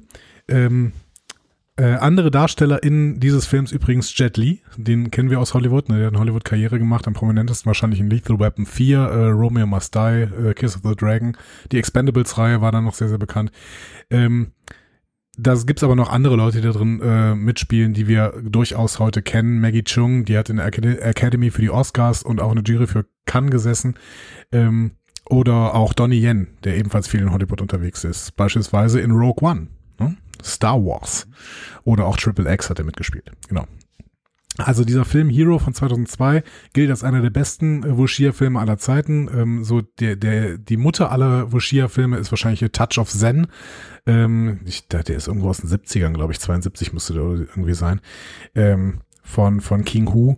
Äh, und viele Sachen, die in äh, Hero vorkommen, kommen auch schon in A Touch of Zen vor. Also das sind so vielleicht die beiden Filme, wenn man wirklich voll in äh, Wuxia einsteigen möchte, dass man mit diesen beiden Filmen irgendwie den Einstieg sucht. Ähm, so, Elemente in Hero. Erstens, historischer oder pseudohistorischer Bezug. Der Film Hero spielt kurz vor Beginn der Qin-Dynastie, dem ersten chinesischen Kaiserreich um 200 vor Christus. Ähm, das war die Zeit der sogenannten streitenden Reiche. Also man kann sich das ungefähr so vorstellen wie vielleicht äh, in, in Deutschland, bevor ähm, es eben diese Vereinigung dieser ganzen Fürstentümer gab irgendwie. Ähm, also es gibt ganz, ganz viele kleine Reiche und der König von einem Reich, nämlich dem Qin-Reich, dem damals schon größten Reich, will die Reiche vereinen und ein chinesisches Kaiserreich begründen. Ähm, das heißt, hier haben wir quasi einen historischen Kontext, den es durchaus gibt, ne, der gar nicht so pseudohistorisch ist, aber in dem dann dieser Film dann spielt. Zweites Element, Martial Arts natürlich. Ne? Ähm, in diesem Film wird dann von drei bis vier Attentätern erzählt, die den König ermorden möchten, sich teilweise dabei aber selbst bekämpfen, so ganz, ganz grob. Fantasy. Auf den ersten Blick eher weniger in diesem Film. Also es wird da zwar auf so eine göttliche Wahrheit rekurriert, die dem namenlosen Attentäter irgendwann klar wird, nämlich dass der König die Reiche unbedingt vereinen muss. Ähm, aber das ist natürlich so ein bisschen Meta. Aber es gibt natürlich ein fantastisches Element, das hier vorkommt und in quasi allen Wuxia-Filmen gemein ist. Das ist nämlich die Kampfkunst selbst. Ne? Uns wird quasi gezeigt, dass die Kämpfer übernatürliche Kräfte haben. Also blitzartige Geschwindigkeit, unwahrscheinliche Präzision, Aushebeln der Schwerkraft, Kontrollieren der, der mystischen inneren Energie Qi, ne? also die, dieses, oder Shi, ne? Shi wird es glaube ich ausgesprochen, ne? also dass man sein Shi eben vollständig kontrollieren kann und dann beispielsweise es schafft irgendwie mit der Kraft, äh, mit seiner inneren Kraft Wunden schnell zu heilen oder sowas oder, oder ja, keine Ahnung, wenn man schwitzen möchte, dann schafft man es auch innerhalb von Sekunden zu schwitzen, weil man sein Ski einfach äh, korrigiert, äh, kontrolliert. Ne? So. Und daran merken wir schon, mystische Elemente, mystische Orte sind relativ wichtige Elemente im Bushia-Film. So. Und das wäre vielleicht dann auch schon so eine kleine Vorlage, um mal ein bisschen in diesen Film hier reinzuschauen, denn dieser Film ist definitiv ein Wuxia-Film. Wir haben einen historischen, pseudohistorischen Bezug. Wir erleben quasi ein, eine pseudo-historische Geschichte dieses, ähm, dieser Ten Rings, beziehungsweise dieses Trägers der Ten Rings. Ähm, und damit auch der Entwicklung quasi einer, einer wichtigen Figur fürs MCU. Es ist natürlich Pseudo-Historie, äh, Historie, weil es im Prinzip nichts mit der wahren Historie von China oder sowas zu tun hat, sondern mit der Historie des äh, MCU. Aber es ist Pseudo-Historie, dementsprechend ganz klares Element für Wushia. Martial Arts haben wir auch. Fantasy haben wir hier mehr als mehr als der ein oder andere, äh, wie zum Beispiel Michael vielleicht mochte. ähm, darüber wird noch zu reden sein. Und vielleicht kann man an dieser Stelle auch mal über dieses Talo sprechen, also dieses, äh, dieses, äh, diesen Ort, an den die da gelangen. Marvel bedient sich hier nämlich vieler mystischer Vorstellungen. Am ehesten zu finden bei den äh, 36 Himmeln im Taoismus und da besonders bei der höchsten Ebene des Himmels, dem Daluo-Himmel. Ne? Wir merken schon Talo, Daluo, da ist selbst der Name so ein bisschen geklaut.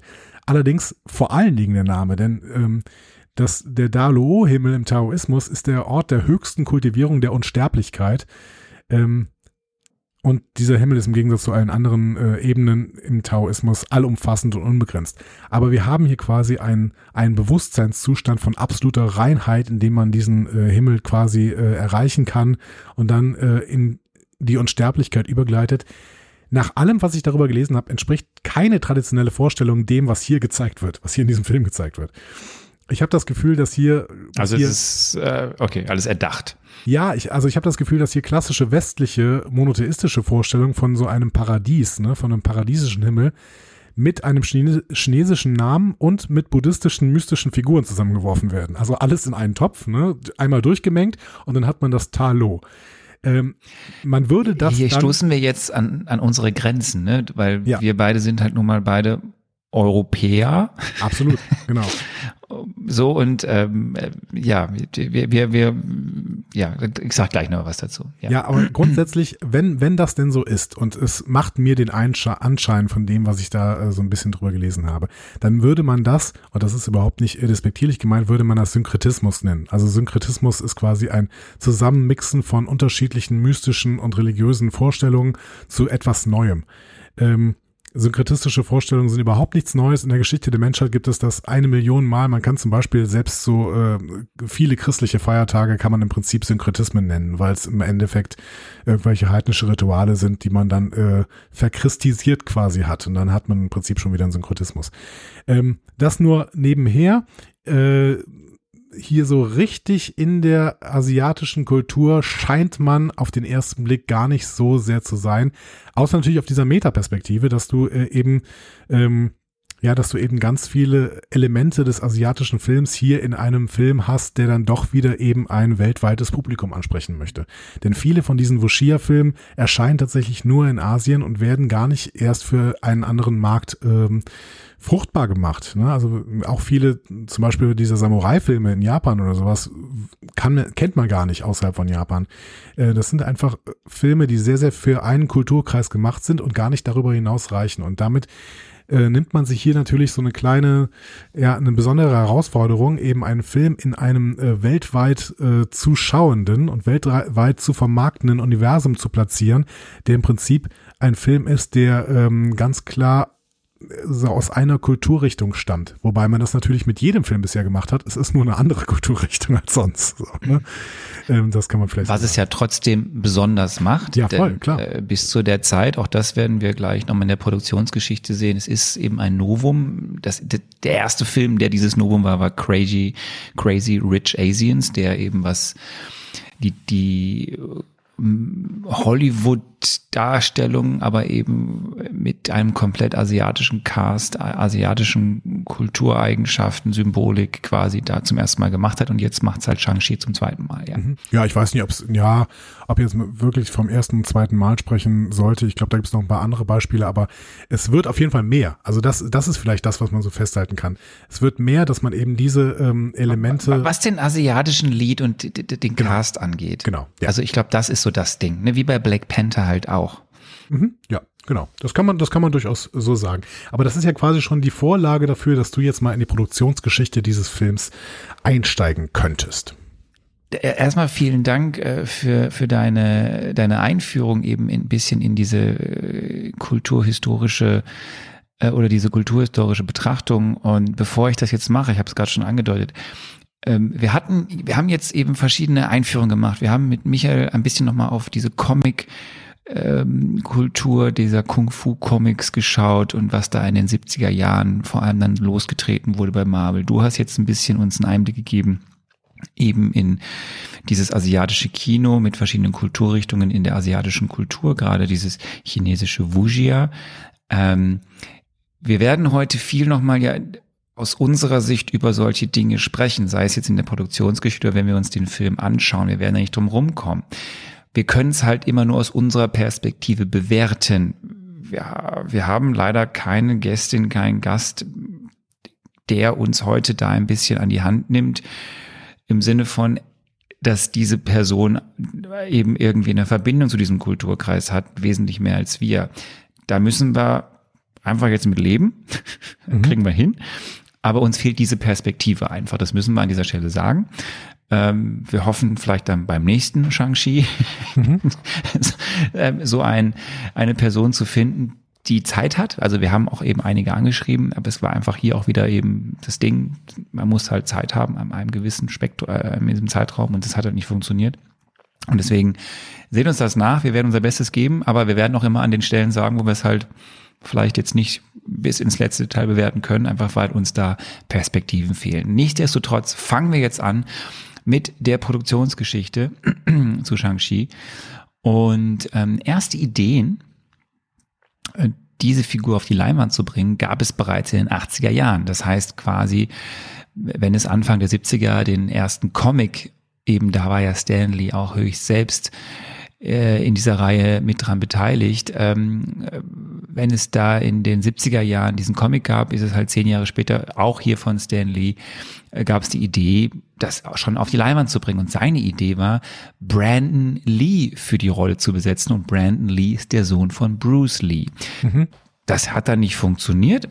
Ähm, es gab dann 20 Jahre später. Ist. Äh, es lag nicht daran, dass Brandon Lee gestorben ist, es lag einfach daran, dass äh, es dann einfach keinen Abnehmer gab, das auf die Leinwand zu bringen. Aber das nur vielleicht mal als Nebengeschichte. Äh, Ihr könnt vielleicht mal Brandon Lee bei Wikipedia äh, eingeben. Es ist eine tragische Geschichte, wie Brandon Lee wirklich verstorben ist. Es war nämlich am Set von The Fly, wenn ich mich richtig erinnere. Ähm, das äh, ist auf jeden Fall ähm, eine, eine tragische Geschichte und es sagt irgendwie viel über Drehbedingungen und über, ja, über alles Mögliche aus. Also guckt euch das mal gerne an. Ja. Wie soll ich da jetzt die Kurve kriegen? Ähm, einfach ein harter Cut. Wir gehen in die 2000er, Anfang der 2000er gab es einen neuen Versuch der DreamWorks Studios, äh, diese Figur auf die Leinwand zu bringen. Auch das ging schief und dann wir erinnern uns, Mitte der 2000er hat Marvel eben selbst überlegt, wir lassen das mal mit diesen Lizenzierungen, sondern machen mit Marvel Studios selber Filme und ähm, so war das auch bei Shang-Chi. Man hatte dann relativ früh schon die Idee, Shang-Chi in die engere Auswahl eben zu nehmen für einen Film, der da kommen soll. Mhm.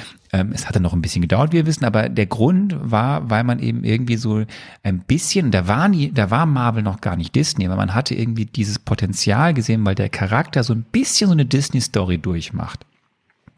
Und äh, deswegen dachte man, das wäre was auch für das große Mainstream-Kino. Wie gesagt, es sollte dann noch äh, über ein Jahrzehnt dauern, bis das Thema wieder aufgegriffen wurde und ähm, was man aber eben schon aus diesem Comic-Bereich äh, ja immer schon verwendet hat im MCU, waren ja mal besser, mal schlechter aus Sicht so manches Fans, diese Ten Rings. Also wir erinnern uns, Iron Man 1 hat ja schon die Ten Rings etabliert. In Iron Man 3 gab es dann den Mandarin, aber eben anders als gedacht. Aber dazu später mehr. Auch mhm. das wird ja in diesem Film nochmal aufgegriffen. Ende 2018 ging es dann richtig los. Oder besser gesagt, der wurde der Entwicklungsprozess massiv beschleunigt. Grund dafür war einerseits der Erfolg von Black Panther und andererseits äh, der Erfolg von Crazy Rich Asians. Mhm. Ähm, weil man gesehen hat, so, okay, wir sollten da jetzt mal durchstarten bei, bei Marvel mit äh, diesem Film Shang-Chi. Head-Autor dieses Films ist ein gewisser Dave David Elias Callahan. Das ist ein chinesisch-amerikanischer Autor und Produzent. Der setzte sich übrigens gegen eine gewisse Jessica Gao durch, das ist deswegen wichtig, weil wir über Jessica Gao nochmal sprechen werden bei She-Hulk, denn da ist sie mittlerweile die Head-Autorin. Ähm, David Elias Callahan ähm, ist ein, wie habe ich gesagt, chinesisch-amerikanischer Autor. Der hat irgendwo in, einem, in, in, in einer Zeitschrift gelesen, dass es total cool ist als Autor in LA und ist deswegen nach LA gezogen, hat gesagt, ich probiere es mal als Autor. Ich fand das ganz lustig. Ähm, so war die Genese, dass er dann irgendwie gedacht hat, ja, ich müsste jetzt mal irgendwie Autor werden. Er hatte dann einfach angefangen zu schreiben, hat gewisse Dinge versucht irgendwo unterzubringen. Und so richtig zu den Durchbruch hat er mit einem Filmskript ge gemacht, was Barrow hieß. Und du wirst aber unter dem Film Barrow nichts finden. Was du aber finden wirst, ist die Filmreihe The Expendables, weil die wiederum, weil ähm, ähm, Sylvester Stallone hat dieses Skript Barrow gesehen und hat es als Grundlage genommen für diese Expendables-Reihe. Das heißt, okay. deswegen steht bei Expendables auch immer Story by Dave Elias Callahan. Ähm, er hat dann weitere Sachen geschrieben oder mitgeschrieben wie Godzilla, äh, Zombieland, hat an Wonder Woman 1984 mitgeschrieben. Das ist jetzt keine Auszeichnung, weil das ist ein unfassbar schlechter Film. Hat aber unter anderem auch den, den Rewrite von Ant-Man gemacht. Und ähm, ja, war dann irgendwo bei Marvel mit drin und hat dann eben einen Auftrag bekommen für diesen Film. Und ähm, es gibt ein schönes Zitat von ihm. Es war für ihn wohl emotional sehr bedeutsam, Quote, dass er aus der, endlich aus der eigenen Perspektive, den eigenen Erfahrungen schreiben durfte. Eben als chinesisch-amerikanischer Autor. Also seine eigene Perspektive in den Film reinzubringen. Der Regisseur von das Ganze ist Destin Daniel Cretton. Kennst du Destin Daniel Cretton? Ähm, nee, ich kenne ihn nicht darüber hinaus, dass er den äh, nächsten Avengers machen wird, wie du eben gesagt hast, ne? Aber ansonsten, Okay. nee. Also wenn, äh, also Callahan war chinesisch-amerikanischer Autor, Cretton ist japanisch-amerikanischer Filmemacher, ähm, in Hawaii geboren, ähm, hat früh mit Kurzfilmen begonnen, so gewann da auch relativ frühzeitig schon einen, einen Preis bei den, beim Sundance Film Festival. Ihn kann man kennen aufgrund zwei Filmen. Ähm, der eine Film ist mit Brie Larson und Woody Harrelson. Das, der Film heißt The Glass Castle.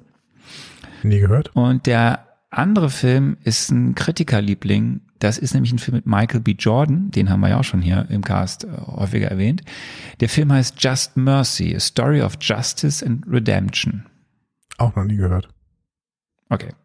Dann ist das was für die Merkliste. Ja. Für kalte Tage im Winter jetzt. Kommt auf den Pile Ähm, of Shame.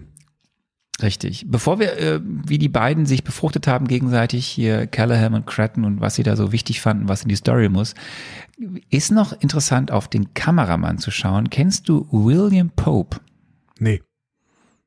Ich kenne den William Papst, Pope, wenn das weiterhilft. William Pope ist ähm, maßgeblich dafür verantwortlich, dass Matrix so aussieht, wie Matrix aussieht. Das ist nämlich der Kameramann des Original Matrix-Films. Ah, okay, Und dann hat er, von- ja. Und äh, ja, er hat wohl, er hat so ein bisschen hier und da ein bisschen auch rübergeholt hier in diesen Film. Ähm, äh, ist dann die Frage, ob das derjenige ist, der den äh, Bullet-Time-Effekt quasi geprägt hat für äh, das westliche Kino. Ich glaube, im, äh, im ähm, östlichen, im asiatischen Kino gab es den schon und in Matrix ist er quasi zum ersten Mal äh, in Hollywood angekommen, dieser Bullet-Time-Effekt, ne, dass man quasi die ähm, ja, während äh, Keanu Reeves quasi in, äh, in den äh, Limbo-Dance geht, äh, sieht man quasi die, ähm, die kleinen Kugeln über ihn drüber rauschen. Ja. Ich würde sagen, hier sieht man halt das Wasser um Shang-Chi herumrauschen. Ja, stimmt. Mhm. Oder so halt. Ähm, die beiden haben dann also, also primär hat natürlich ähm, äh, Callahan am, an der Story gearbeitet, aber dann ist äh, auch Cretton mit in das Drehbuch mit eingestiegen. Also einfach, weil die beiden wohl gut zusammengearbeitet haben. Und für die war klar, es muss natürlich eine Origin-Story sein.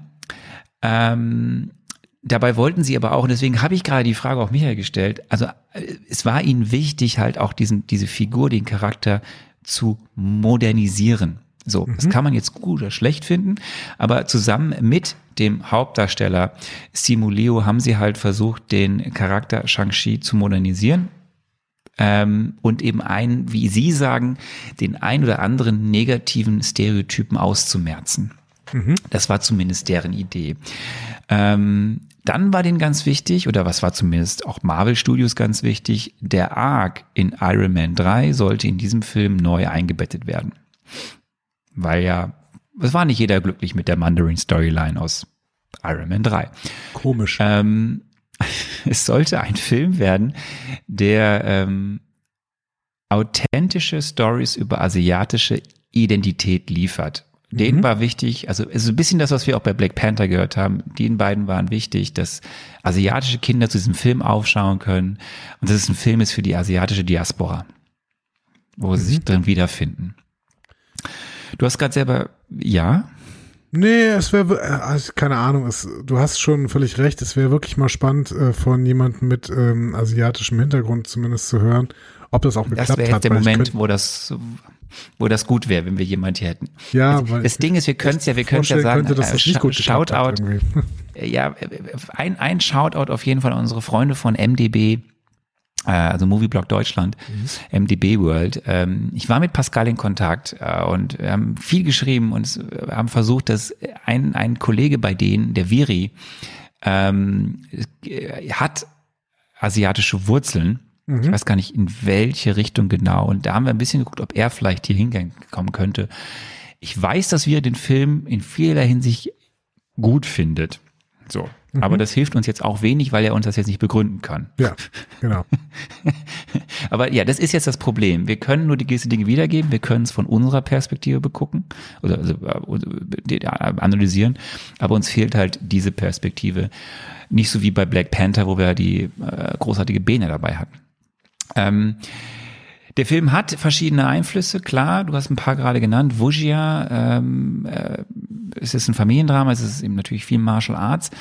Es ist auch Anime, zumindest wenn man jetzt mal so ein Zitat nimmt von Cretton, nämlich vor allem in Bezug auf den Ton des Films, weil Cretton sagt, dieser Anime-Charakter spiegelt sich darin wieder, dass es in diesem Film das Drama und den Schmerz des, des Lebens gezeigt wird, aber auch den Humor. Und das ist wohl sehr typisch für Anime, Mhm, okay.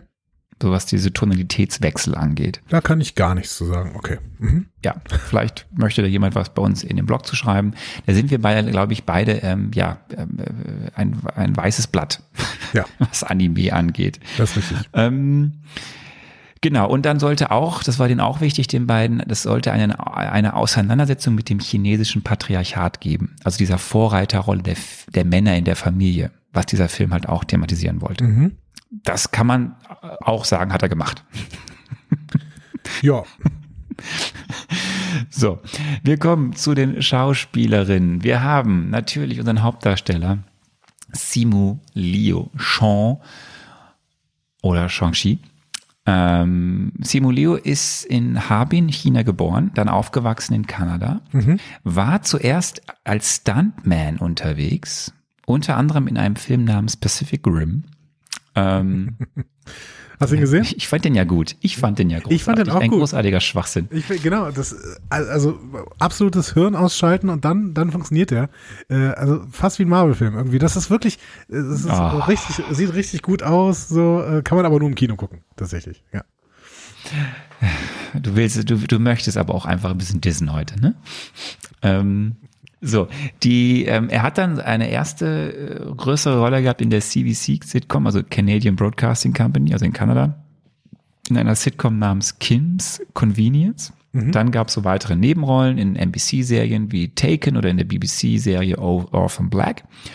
Und dann kam schon Marvel und hat ihm die Rolle des Shang-Chi angeboten ähm, nachdem er da sich durchgesetzt hat im Casting. Und er wird zum Beispiel auch äh, im Barbie-Film eine Ken-Inkarnation spielen, die bald kommt. Schön. Ja. Ich, ich habe ich hab ein Interview mit äh, Simulio gelesen, dass der gar nicht kämpfen kann. Finde ich ganz witzig. Weiß ich nicht. Also Dafür hat er gesagt, wohl ziemlich gut kämpfen er in hat, dem Film. er hat gesagt, dass er nicht gut kämpfen kann und dass er tatsächlich für diesen Film so ein bisschen äh, kämpfen lernen musste. Ähm, tja, gut. Also es, er ist nicht, er ist nicht Michel Yeoh, sagen wir so. Er ist nicht Michel Yeoh. Äh, wie steht's denn mit deinem Wissen zu Aquafina? Gar nicht. Die kannst gar du nicht, ne? Nee, kannte Gar ich, nicht. kannte Die ich ist an dir nicht. vorbeigegangen. Ja, ja, ist, genau.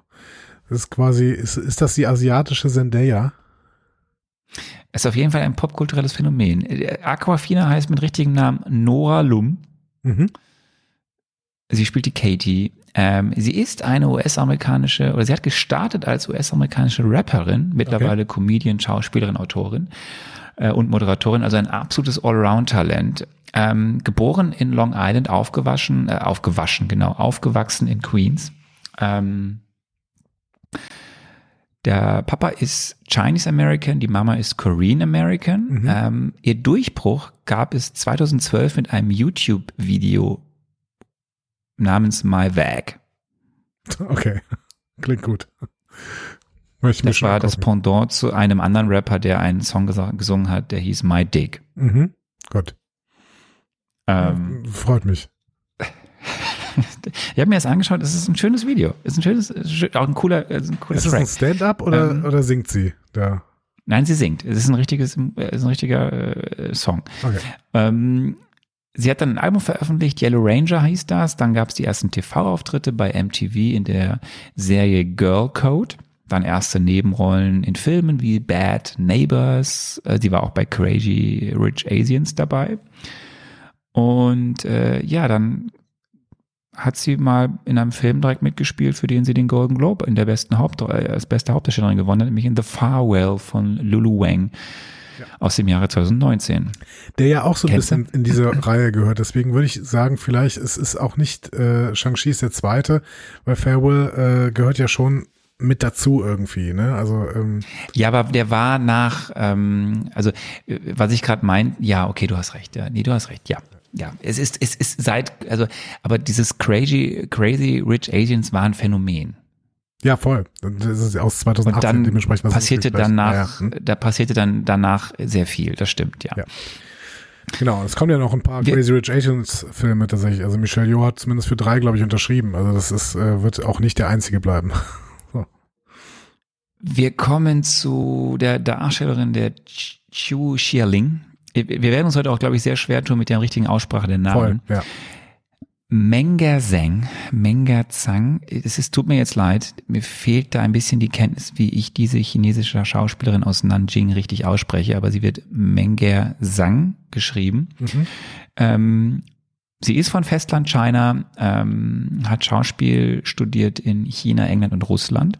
Ist, ist, ist es Ah, schon, da- Entschuldigung, aber ich habe keine Ahnung, aber ich wollte es zumindest anmerken. Ist es schon ein Problem von Festland China zu sprechen? Weil ich glaube, Mainland China sagen Leute, die glauben, dass äh, Taiwan zu China gehört, ne?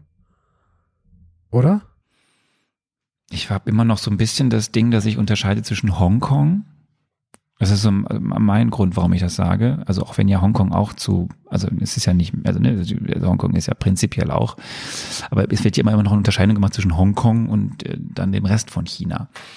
Ja gut, aber Hongkong ist ja auch eigentlich nicht China, genau wie Taiwan nicht China Ja, doch. ist. Hongkong ist mittlerweile aber sowas von China. Weil die Demokratie, Sonderverwaltung, ja, ist eine Sonderverwaltungszone. die die Briten irgendwann in den 90ern abgegeben haben, ne? Also ich finde ich finde auf jeden Fall, da, da ist, ich habe immer so ein bisschen Angst, dass man in die Falle tappt, ne? Deswegen, ich weiß auch, dass in vielen meiner äh, leider chinesischen Geräte dann irgendwo Main, Mainland China draufsteht. Und ich denke irgendwie, okay, ähm, sagt man Mainland China nur, ähm, um damit deutlich zu machen, dass im Prinzip Taiwan auch zu China gehört und dann quasi sagt, okay, Mainland China und Taiwan als äh, Isle of China oder sowas. Also es ist keine Ahnung. Ich habe da ein bisschen Angst vor. Das war nicht eine- meine Intention Nein, auf jeden da- auf Fall. gar keinen Fall. Das- Sie kommt, Ja. äh, sie kommt eben, äh, also sie kommt aus äh, Nanjing, ähm, äh, eine chinesische Schauspielerin, hat große Engagements schon Theater, Musicals in China Mhm. gehabt und tatsächlich ist es ihre erste große Hollywood-Rolle. Also Mhm. sie wurde entdeckt, gecastet und äh, hat alle umgehauen mit ihrer Präsenz und hat diese Rolle bekommen. Und auch über sie können wir, glaube ich, noch viel reden, weil mir macht sie, das kann ich jetzt schon sagen, äh, unfassbar Spaß in diesem Mhm. Film. Ähm, Fala Chen äh, ist, äh, spielt die Mutter Ying Li, äh, ist eine chinesisch-amerikanische Schauspielerin, geboren in Chengdu, äh, dann ähm, ab 14 Jahren äh, in die USA gezogen, in Atlanta aufgewachsen, Atlanta, ist dann an der renommierten Juilliard School ausgebildet worden und ähm, hatte auch viele Engagements vorher ähm, und hier wieder, ne, also im Hongkong, aber auch in China. Irgendwie wird das auch so immer, wenn man das überall so liest, die Informationen, wird immer ein Unterschied gemacht zwischen Hongkong und dann China, so. Und ähm, auch für sie ist im Endeffekt äh, Shang-Chi die große Hollywood-Ankunft. Einer ihrer nächsten Blockbuster, in die sie mitspielen wird, ist Godzilla gegen Kong. Ich wusste bis dato nicht, dass es einen Film geben wird, der Godzilla vs. Kong heißt. Ähm, so. Wir gehen kurz mal äh, in die deutschen Gefilde und kommen zu Florian äh, Montenau. Äh, Montiano. Montenau. Montiano. Montiano, so. Ähm, AKA Big Nasty. Er spielt Razor Fist. Big Nasty war sein Boxername. Ähm, er ist geboren in Würzburg, äh, hat, äh, ist ein sehr erfolgreicher Sportler, Boxer gewesen, hat in dem Bereich auch studiert und wurde dann von Sylvester Stallone entdeckt und für Creed 2 gecastet. Und seitdem kann man sagen, geht er da durch die Decke und hat eben dann auch hier eine Rolle bekommen in Shang-Chi, die wir wahrscheinlich ja auch nicht zum letzten Mal gesehen haben werden, als Razor Fist. Ja, jetzt kannst du was zu der Schauspielerin sagen, die wir schon häufiger hier im Cast auch hatten, die du aus Star Trek, dem Star Trek-Universum auch kennst. Ja, Michelle Jo, äh, oder, oder meintest du etwa Rosalind Chow, die tatsächlich auch in diesem Film mitspielt, wie ich noch gelesen habe? Ich habe ich hab sie allerdings nicht gesehen. Hast du, hast du Rosalind Chow irgendwo gesehen? Möchte ich kurz zwischendurch fragen. Weiß ich nicht. Ich glaube nicht. Das ist nämlich die Keiko O'Brien in DS9, die hat auch in diesem Film mitgespielt. Aber ähm, Michelle Yeoh, ja, ähm, ist ja sehr präsent hier als ähm, Tante quasi von äh, Shang-Chi ähm, und als diejenige, die irgendwann die Führung in diesem Dorf quasi übernimmt. Ähm, ja, äh, ich glaube, sie heißt Ying Nan, heißt die Figur. Ja, Yingnan, genau. Ying Nan. Äh, Michelle Yeoh, ja, die ist, ähm, keine Ahnung, äh, Darstellerin äh, schon ewig äh, in, in gerade in Kampfkunstfilmen eben, in, äh, ob es jetzt irgendwie Wushia-Filme sind, auf jeden Fall ist in, äh, in allen möglichen Hollywood-Filmen schon unterwegs gewesen. Äh, Tiger and Dragon ist, glaube ich, der bekannteste von diesen Filmen, den sie da gemacht hat. Sie hat aber in Star Trek Discovery eben auch in den ersten drei Staffeln mitgespielt. Ähm, und sie ist Crazy Rich Agents, also sie ist einerseits in diesem Film, aber sie ist auch crazy, crazy rich, weil ich glaube, sie ist mit äh, irgendeinem ehemaligen Formel 1 Manager äh, verheiratet und sie ist crazy rich. Kann man, das kann man einfach so sagen. Also ich möchte, ich möchte drei Dinge jetzt sagen. Erstens, ich glaube, sie hat nicht in Tiger and Dragon mitgespielt. Sie hat in ungefähr jedem anderen Film mitgespielt. Hidden Dragon, Crouching Tiger. Crouching Tiger Hidden Dragon, das Ähm, kann sein, ja. Ähm, also genau so, Crouching Tiger, Hidden Dragon von Ang Lee, ähm, Memories of a Geisha, ähm, ähm, dann The Lady, das ist der Film über Aung San Suu, wie wird sie ausgesprochen? Aung San Suu Kyi? Ja, weiß ich auch nicht mehr genau. Ja. Hm?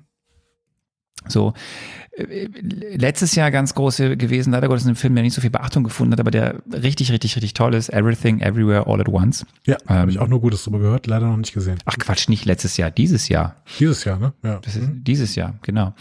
Und äh, eins muss ich noch sagen, du hast ja recht, sie ist mit einem äh, Formel 1, ehemaligen Formel 1 Boss liiert. Wenn ich mich richtig erinnere, habt ihr bei Star Trek Discovery immer gesagt, im, im Panel Discovery, Discovery Panel, dass sie mit Bernie Ecclestone liiert wäre. Nee, nee, nee, das habe ich nicht gesagt, das habe ich nicht gesagt. Sie ist mit diesem, ähm, mit diesem äh, Ferrari. Mit John Todd. John Todd, genau. Nee, nee. Bernie Ecclestone, das ist habe ich zumindest sehr nie gesagt. elo- Ja, genau. Okay, weil, weil John Todd ist ein sehr ähm, eleganter, eloquenter Mensch. Bernie kenn- Ecclestone ich hingegen nicht. Kann ich nicht sagen. Also kenne ich ihn Okay. einfach nicht. So, ja. Und dann kommen wir zum, wenn das jetzt die Grand Dame war, kommen wir zum Elder Statesman ähm, in diesem Film. Wir lassen jetzt mal Ben Kingsley und Benedict Wong weg, weil die hatten wir schon woanders mal erzählt, wer das so ist. Mhm. Wie wird er ausgesprochen? Tom Lung? Tom Leung? Äh, ja, Tom Long. Ja.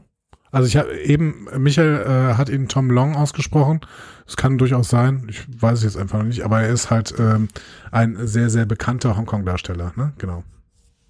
Genau, einer der erfolgreichsten asiatischen Schauspieler und Musiker, diverse Preise gewonnen, ähm, war äh, in Filmen von Wong Kar Wai, Chunking Express, The Grandmaster in The Mood for Love, ähm, war in äh, Filmen wie City of Sadness, Cyclo und Lust dabei, wie die alle Preise beim Venice Film Festival gewonnen haben. Er hat in Hero mitgespielt, den hast du vorhin erwähnt. äh, und in Hard Boiled, auch ein sehr bekannter Hongkong-Kracher, Hongkong Martial Arts Kracher, Hard Boiled. Ähm, und interessanterweise ist aber Shang-Chi der erste Film, in dem er eine Rolle hat, in der er auch Englisch spricht. Also er kann natürlich Englisch, aber er ist der erste Film, wo er wirklich auch Film spielt, wo er Englisch spricht. So, Mhm. und nicht nur einfach äh, Mandarin oder so. Ähm, ich habe es letztes Mal schon gesagt, das Budget dieses Films. Wir kommen zu Darf den ich- letzten Fakten. Darf ich noch einen Ja, Schauspieler bitte. hervorheben? Nämlich äh, den Menschen, der Morris gesprochen hat. Das ist Dee Bradley Baker und der ist tatsächlich auch ein Hauptdarsteller in einer aktuellen Star Trek-Serie, nämlich in Star Trek Prodigy. Da spricht er ähm, einen kleinen Blob. Und er spricht hier auch Morris. Dee Bradley Baker ist tatsächlich äh, so ein, ein Voice-Artist, der äh, mit seiner Stimme extrem krasse Sachen machen kann. Äh, und es hat mir sehr, sehr gefallen, dass er hier Morris äh, synchronisiert. Das ist schön, das ist schön. Dann ähm, kommen wir zu den letzten Fakten. Äh, ich habe letztes Mal schon gesagt, der Film ist mit geschmeidigen 150 Millionen US-Dollar gar nicht mal so teuer. Ähm, für einen klassischen MCU-Film. Äh, der Film ist knapp äh, zwei Stunden und nee, nicht knapp, er ist eigentlich zwei Stunden zwölf Minuten mit Abspann. Das Einspielergebnis liegt bei unter 450 Millionen US-Dollar. Wir sind immer noch in den eigentlich Covid-Zeiten. Da er wurde veröffentlicht, zwar im Kino, aber ja, in diversen Märkten konnte er gar nicht so viele Zuschauer vereinen, weil einfach viele noch Kinos geschlossen waren, etc. pp. Der Film wurde bei der Produktion auch hart getroffen von der Covid-Pandemie. Die Drehzeit war einmal von Februar, Anfang Februar bis Mitte März 2020 und dann nach einer langen Pause von August bis Oktober 2020. Gedreht wurde er mal ganz woanders, genauso wie Thor Love and Thunder, weil nämlich sich Australien bemüht hat, ein paar Marvel-Produktionen zu bekommen. Mhm. Und deswegen wurde er in den Fox Studios in Sydney und on Location in New South Wales gedreht. Okay. Und das Einzige, was nicht dort gedreht wurde, waren die On-Location-Aufnahmen in San Francisco.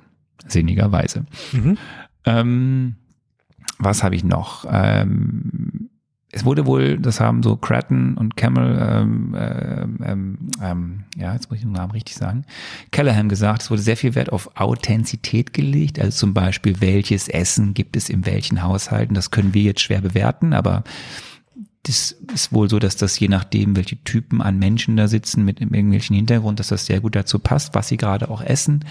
Es wurde sehr viel Wert darauf gelegt, ähm, auf den Gebrauch von Sprache. In dem Film wird ja Mandarin gesprochen.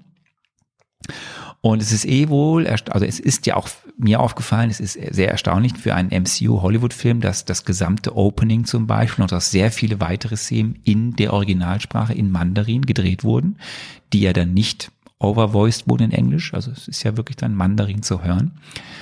Es gibt auch sehr viel Verweise auf sowas wie, ne, da sagt ja einer, er spricht ABC, das ist so quasi chinesisch-amerikanische Abstammung. Mhm. Also sehr viel versucht, versucht, Dinge reinzuholen, die authentisch sind.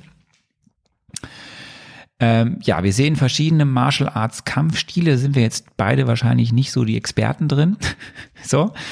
Ähm, der Buskampf, ja bitte? Nee, ich habe ich hab ja eben so ein paar äh, große Kampfrichtungen benannt. Im Prinzip haben wir aber sehr, sehr viel Kung Fu hier in diesem Film. Ne? Ähm, es, äh, man kann jetzt noch zwischen tausenden von kleineren Kampfstilen innerhalb des Kickboxing und des Kung Fu äh, unterscheiden. Ähm, ja, Kickbox, der, der größte Kickbox-Style ist Muay Thai, Muay Thai, Muay Thai, nicht zu verwechseln mit Muay Thai, das macht besoffen. Ähm, das ist, äh, keine Ahnung, der kommt hier auf jeden Fall drin vor, aber ich habe auch keine große Ahnung von Kampfsport. Interessiert mich tatsächlich auch nicht so, wie ich es beim letzten Mal äh, schon deutlich gemacht habe.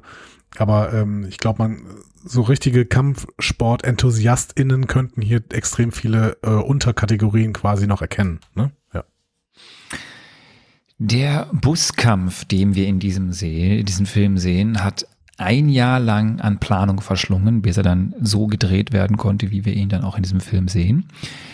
Ähm, nicht sehr schön ist die Geschichte um Bradley James Allen. Bradley James Allen, nämlich ihm ist dieser Film gewidmet, ähm, ist ein sehr erfolgreicher Stunt-Koordinator, ist ein Schüler Jackie Chans.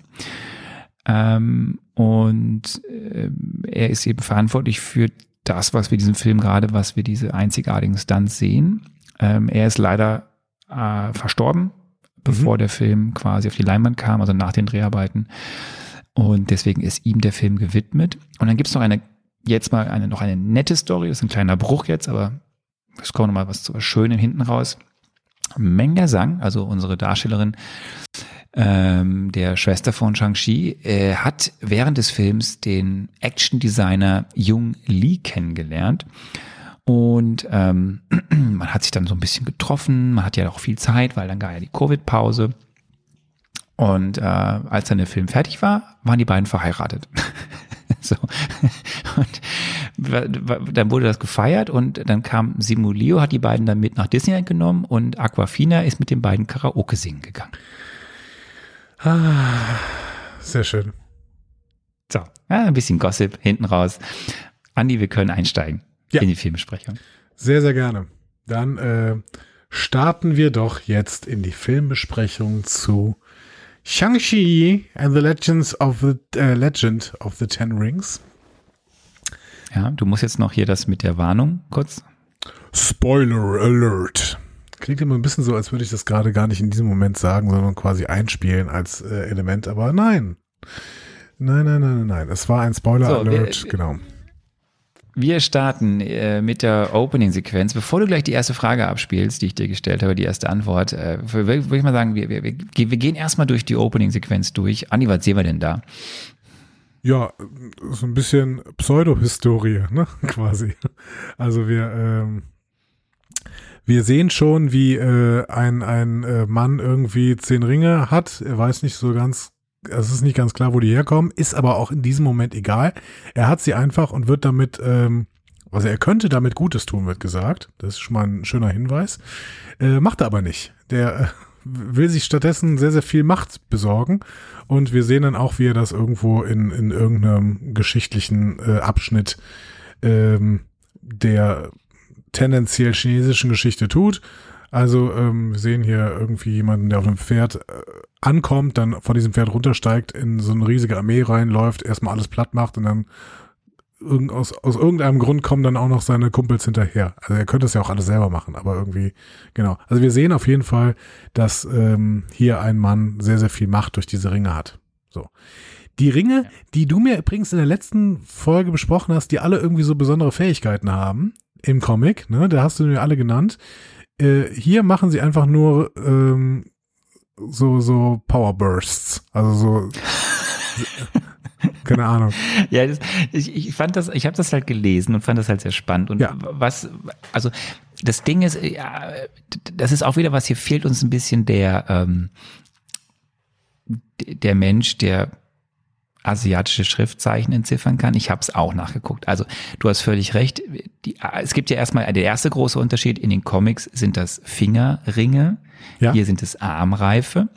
Das hat man bewusst gemacht, weil man Angst hatte, dass es zu nah ist an so ein bisschen an den, den, den Steinen ne, Ja, vom, ja, vom klar. Infinity Mhm. Gauntlet.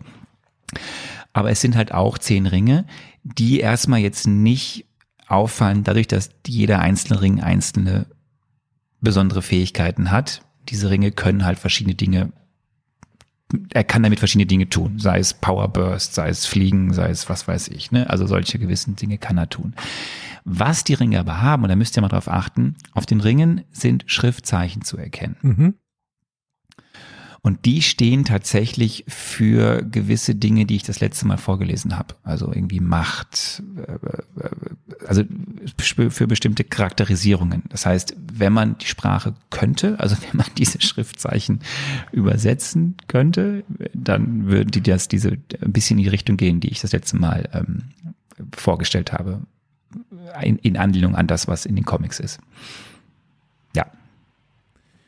So, jetzt musst du sagen, ja, toll. Ja, toll. Also keine Ahnung. Ich finde es ein bisschen schade, dass diese Ringe keine spezifischen Fähigkeiten haben. Also wie so Fähigkeiten wie, wie du hast es beim letzten Mal genannt, irgendwie äh, Dunkelheit erzeugen oder Besessenheit erzeugen oder sowas. Du hast ein paar Sachen raufgezählt. Und das hätte ich gerne gesehen, äh, statt dass die nur irgendwelche generischen Energiestrahlen, äh, wie, wie Iron Man im Endeffekt.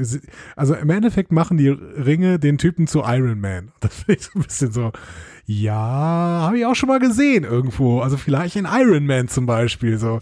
also fand ich so ein bisschen generisch und fand ich schade irgendwie so. Also es gibt natürlich keinen Grund, warum äh, diese Ringe jetzt alle so besondere Fähigkeiten haben könnten, ähm, außer dass äh, halt die Comic-Vorlage das macht. Es hätte jetzt auch keine weitere Funktion gehabt, aber ich hätte es einfach gerne gesehen, um mal so ein bisschen was Neues zu sehen irgendwie. Ähm, Vielleicht kommt das ja noch. Wir haben ja noch ein paar Ja. Filme. Maybe, maybe. Auf jeden Fall geht's ja jetzt im Opening in den Zauberwald auf die Suche nach Tala, äh, Talo. Und der Zauberwald, ähm, äh, dort, kann, ich, kann ich hier schon meinen Triple M abspielen? Nein, das macht äh, man. bitte, bitte, Haus, Haus raus. Ich glaube, ich haus, ich haus raus, ich haus raus, pass auf. Der Triple M ist die Enthüllung, dass Shengshu der Mandarin ist. Ich glaube, es ist der früheste Triple M Ja, also- Shoutout, den wir je hatten. Selbst mit, Der Kontext, Zauberwald selbst mit ist Kontext, Triple M. genau, selbst mit Kontext ergibt das, was ich damals spekuliert habe, überhaupt keinen Sinn mehr. Aber es ist völlig egal. Dieser Zauberwald, das ist tatsächlich mein Triple M. Ja, ich habe irgendwie, ich habe sehr, sehr große Herr der Ringe äh, Vibes gehabt. Ich habe dieses, oh, äh, die die Ents greifen in den Kampf ein, so habe ich ein bisschen. Und ich fand schön, dass das hier äh, statt mit großen äh, tie- tief verwurzelten Bäumen einfach mit so ein paar Birken passiert, die sich irgendwie äh, immer in irgendeine Richtung äh, bewegen. Also der Zauberwald, der war, beide Szenen im Zauberwald waren meine Triple M's. Das hat mir sehr, sehr gut gefallen. Ich würde gerne auch mal in diesem Zauberwald sein. Ich möchte nicht von diesen Bäumen gefressen werden, aber ich möchte gerne da durchrasen und dann die ganze Zeit von Ben Kingsley in monotoner Stimme angesagt bekommen. Links. Rechts. Bleib in der Blase, Blase, Blase, Blase. Also ich Zauber, Zauberwald, Zauberwald 10 von 10, muss ich sagen. So. Du, du, du, du kennst schon hier dieses, dieses Labyrinth der Meister, ne, wo du so auch so verschieben kannst. So, das ist so ein bisschen ähnlich. Das verrückte Labyrinth Das Spiel. quasi. Das Also- verrückte Labyrinth, genau, ja. Ja, nee, ich würde ja so wirklich ähnlich. gerne, also ich, ich mag ja auch Heckenlabyrinthe. Ich war ähm, auch äh, vor zwei Jahren noch mal in einem Heckenlabyrinth äh, in, im Dreiländereck, muss ich sagen, in Holland. Da kann man auch mal mit einem kleinen Kind hingehen, kann ich eine kleine Empfehlung für dich. Ne? Ähm, Danke, danke. und äh, da gibt es äh, ein Heckenlabyrinth, und das, in dem man sich so ein bisschen verlieren kann. Ich, ich mag das sehr, sehr gerne. Ich, ich, so ein bisschen Lust wandeln und dann äh, musst du irgendwie noch den Ausgang finden und du findest ihn einfach nicht und so. Also gute La Heckenlabyrinthe, äh, I like. So, und ich, ich mag auch diesen Zauberwald. Also der Zauberwald ist wirklich äh, sehr, sehr schön. Ja. Okay, hinterm Zauberwald ist dann eben der Eingang zu Talo und da trifft dann ein gewisser Weng Wu auf Ying Li. Und was dann passiert, ist ja so ein bisschen die Andeutung auf das, was wir noch häufiger im Film sehen werden, nämlich ein, also erstmal, dass sie ihn auf Normalgröße zurechtstutzt, Ja. äh, in einem sehr anmutenden, schwerelosen, ist es dann Wuxia-Fight, Martial Arts Fight à la Tiger and Dragon? Auf Ja. jeden Fall, ähm, Also es ist, ein- es ist Krasses- halt Martial krasses Arts, Ballett. Ne? Also Wuxia heißt es ja nur dann quasi, wenn äh, Historie äh, mit Kampfkunst und ähm, Fantasy zusammenkommt. Ähm, Historie ist hier nicht so richtig drin, deswegen kann man da nicht von Wuxia sprechen. Also es ist kein Wuxia-Element. Vielleicht ist es ein Element in einem Wuxia-Film, ja. Ähm, ja, das, sie haben getanzt, ne? Das kann man nicht anders sagen, ne? krasses Ballett, ja.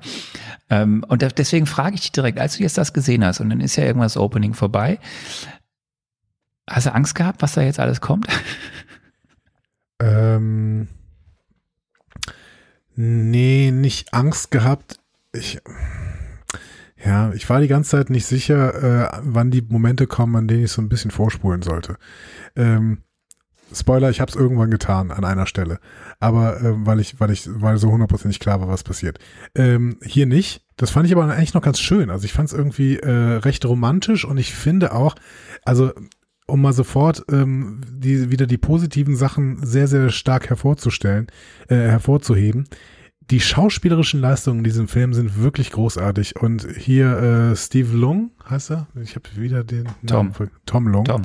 Tom Lung ähm, spielt das hier in dieser ähm, Szene sowas von großartig. In Tony Lung. Tony Lung. Ähm, du hast die ganze Zeit, du hast die ganze Zeit, ja, ist, Einfach überzeugt einen Namen reinbrüllen. das ist, du hast die ganze Zeit das Gefühl, ja, er verliebt sich hier gerade. So, und ähm, weil er, weil er so ein leichtes, also er ist nicht, er ist noch immer noch angespannt, ne? Und er ist klar, dass er hier im Kampf ist, aber er hat so trotzdem so ein leichtes Lächeln irgendwie. Immer so in dem, im Lippenwinkel. Ich finde, dass er das richtig, richtig gut spielt. Ich finde sowieso, dass Tony Long hier äh, der absolute ähm, Scene-Stealer quasi in jeder einzelnen Szene ist, weil er, also ich habe selten einen Schauspieler gesehen, der so gut seine Rolle spielt. Das fand ich wirklich, wirklich großartig. Und das äh, hat auch in dieser Szene perfekt funktioniert. Also mir sehr, sehr gut gefallen, ja. Dann sind wir mal gespannt, wie es weitergeht. Wir kommen zum ersten Teil. Äh, Ich habe ihn mal genannt Geheimnisse und andere Überraschungen. Ich habe dir eine Frage gestellt, die hieß, was passiert im ersten und zweiten Akt des Films? Und ich habe Folgendes geantwortet. Im ersten und zweiten Akt sehen wir die Entwicklung von Shang-Chi quasi zu dem, der er jetzt ist. Shang-Chi wird von seinem Vater in Isolation aufgezogen und dazu manipuliert, eine Kampfmaschine zu werden. Shang-Chi wird aber irgendwann sein Gewissen wiederentdecken und merken, dass die Ausbildung, die sein Vater ihm gegeben hat, tatsächlich nicht das ist, was er mit seiner Ethik irgendwie vereinbaren kann. Deswegen wird er sich von seinem Vater Shang Shu abwenden und stattdessen auf der Seite der Guten gegen die Allmachtsfantasien des Mandarin kämpfen. Ja. Gute Spekulation eigentlich. Das klingt natürlich alles so, als hätte ich die ganze Zeit schon gedacht, dass der Vater von Shang-Chi äh, der Mandarin ist. Das klingt immer so ein bisschen so, ne? Das habe ich aber die ganze Zeit bei der Spekulation nicht gedacht. Aber gut, das weiß ja jetzt keiner mehr, außer ich sag's nochmal im Podcast. Ähm, Im Prinzip passiert das ja, wir sehen es noch nicht unbedingt. Also wir sehen es erst später, immer so in äh, den äh, gut ähm, ausgewählten Rückblenden, die den Film immer wieder kurz unterbrechen und äh, einen aus der Story rausreißen. Ist das eine Kritik? Ich wusste, Quatsch. dass das kommt, Ach, weil du Quatsch. bist ein, du bist ja ein Rückblenden-Fan. Ich Ähm, verstehe einfach nicht, warum man, also das ist so ein Armutszeugnis für Leute, wenn man das, wenn man etwas mit Rückblenden erzählen muss. Das ist wirklich so, ah, es ist nicht nötig, Leute. Es, es, Wir werden diese Diskussion haben beim, bei der ersten Rückblende. Wir, wir sind erstmal jetzt im Heute, im Hier und Jetzt. Wir sind in San Francisco. Wir sehen einen erwachsenen Shang-Chi. Hier heißt er noch Sean. Ja. Ähm, Sean ist gerade wach geworden oder wird gerade wach und hat Post dort liegen. Wir wissen noch nicht genau, was es für eine Post ist, aber die Post, ist Postkarte anscheinend mit dem wichtig. Drachen. Richtig. Er ist mit seiner Freundin Katie, Best Friends, Aber- Best Friends Forever, Entschuldigung, darf ich, BFF. darf ich noch mal kurz Ja. fragen? Hatten wir nicht schon gesehen, diese Szene, wie ähm, seine Mom ihm, ihm diesen Drachen bastelt? Das stimmt, das haben wir. Die Ja. haben wir schon vorher gesehen. Wir ne? haben ja- genau. Und deswegen äh, können wir auch sofort zuordnen, aha, da ist wohl äh, Post von daheim. Ähm, und äh, genau, ja, genau, weil es ja derselbe Drache ist. Stimmt. Aber erstmal ähm, lernen wir seine äh, Best Friend Katie kennen, mit der er zusammen Autos einparkt. Ähm, wie heißt dieser Job, den die machen? Einparker? Ähm, ja, ich weiß nicht, ist nicht Concierge? nee, Concierge sind, glaube ich, die Chefs von denen. Ähm, Parkservice, ne? So, keine Ahnung. Die, die arbeiten Okay, im Parkservice, würde ich einfach sagen. Ne? Hm? Ja. Was man halt so machte, man nimmt einfach das Auto und heizt einmal durch äh, San Francisco. Ähm, was ich, was ich schön finde, wir sehen ja hier so ein paar Sachen. Mhm.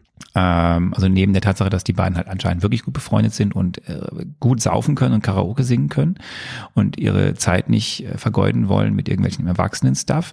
Was ich cool finde, als dann nach dieser Karaoke-Nacht ähm, geht dann ja Sean zu Katie nach Hause und dann beim Reingehen in dieses Haus und das ist wieder so ganz cool, weil es ist halt der zweite Film nach dem Blip. Das muss man immer wieder, das vergisst man ja. Wir haben ja schon viele Projekte gesehen und die waren alle sehr unterschiedlich. Aber hier nochmal so, da gibt's dann so an der Seite so ein Plakat, die Blip Support Hotline oder also solche Sachen. Das ist ganz cool, wie das dann so doch noch mitschwingt. Da war ja was.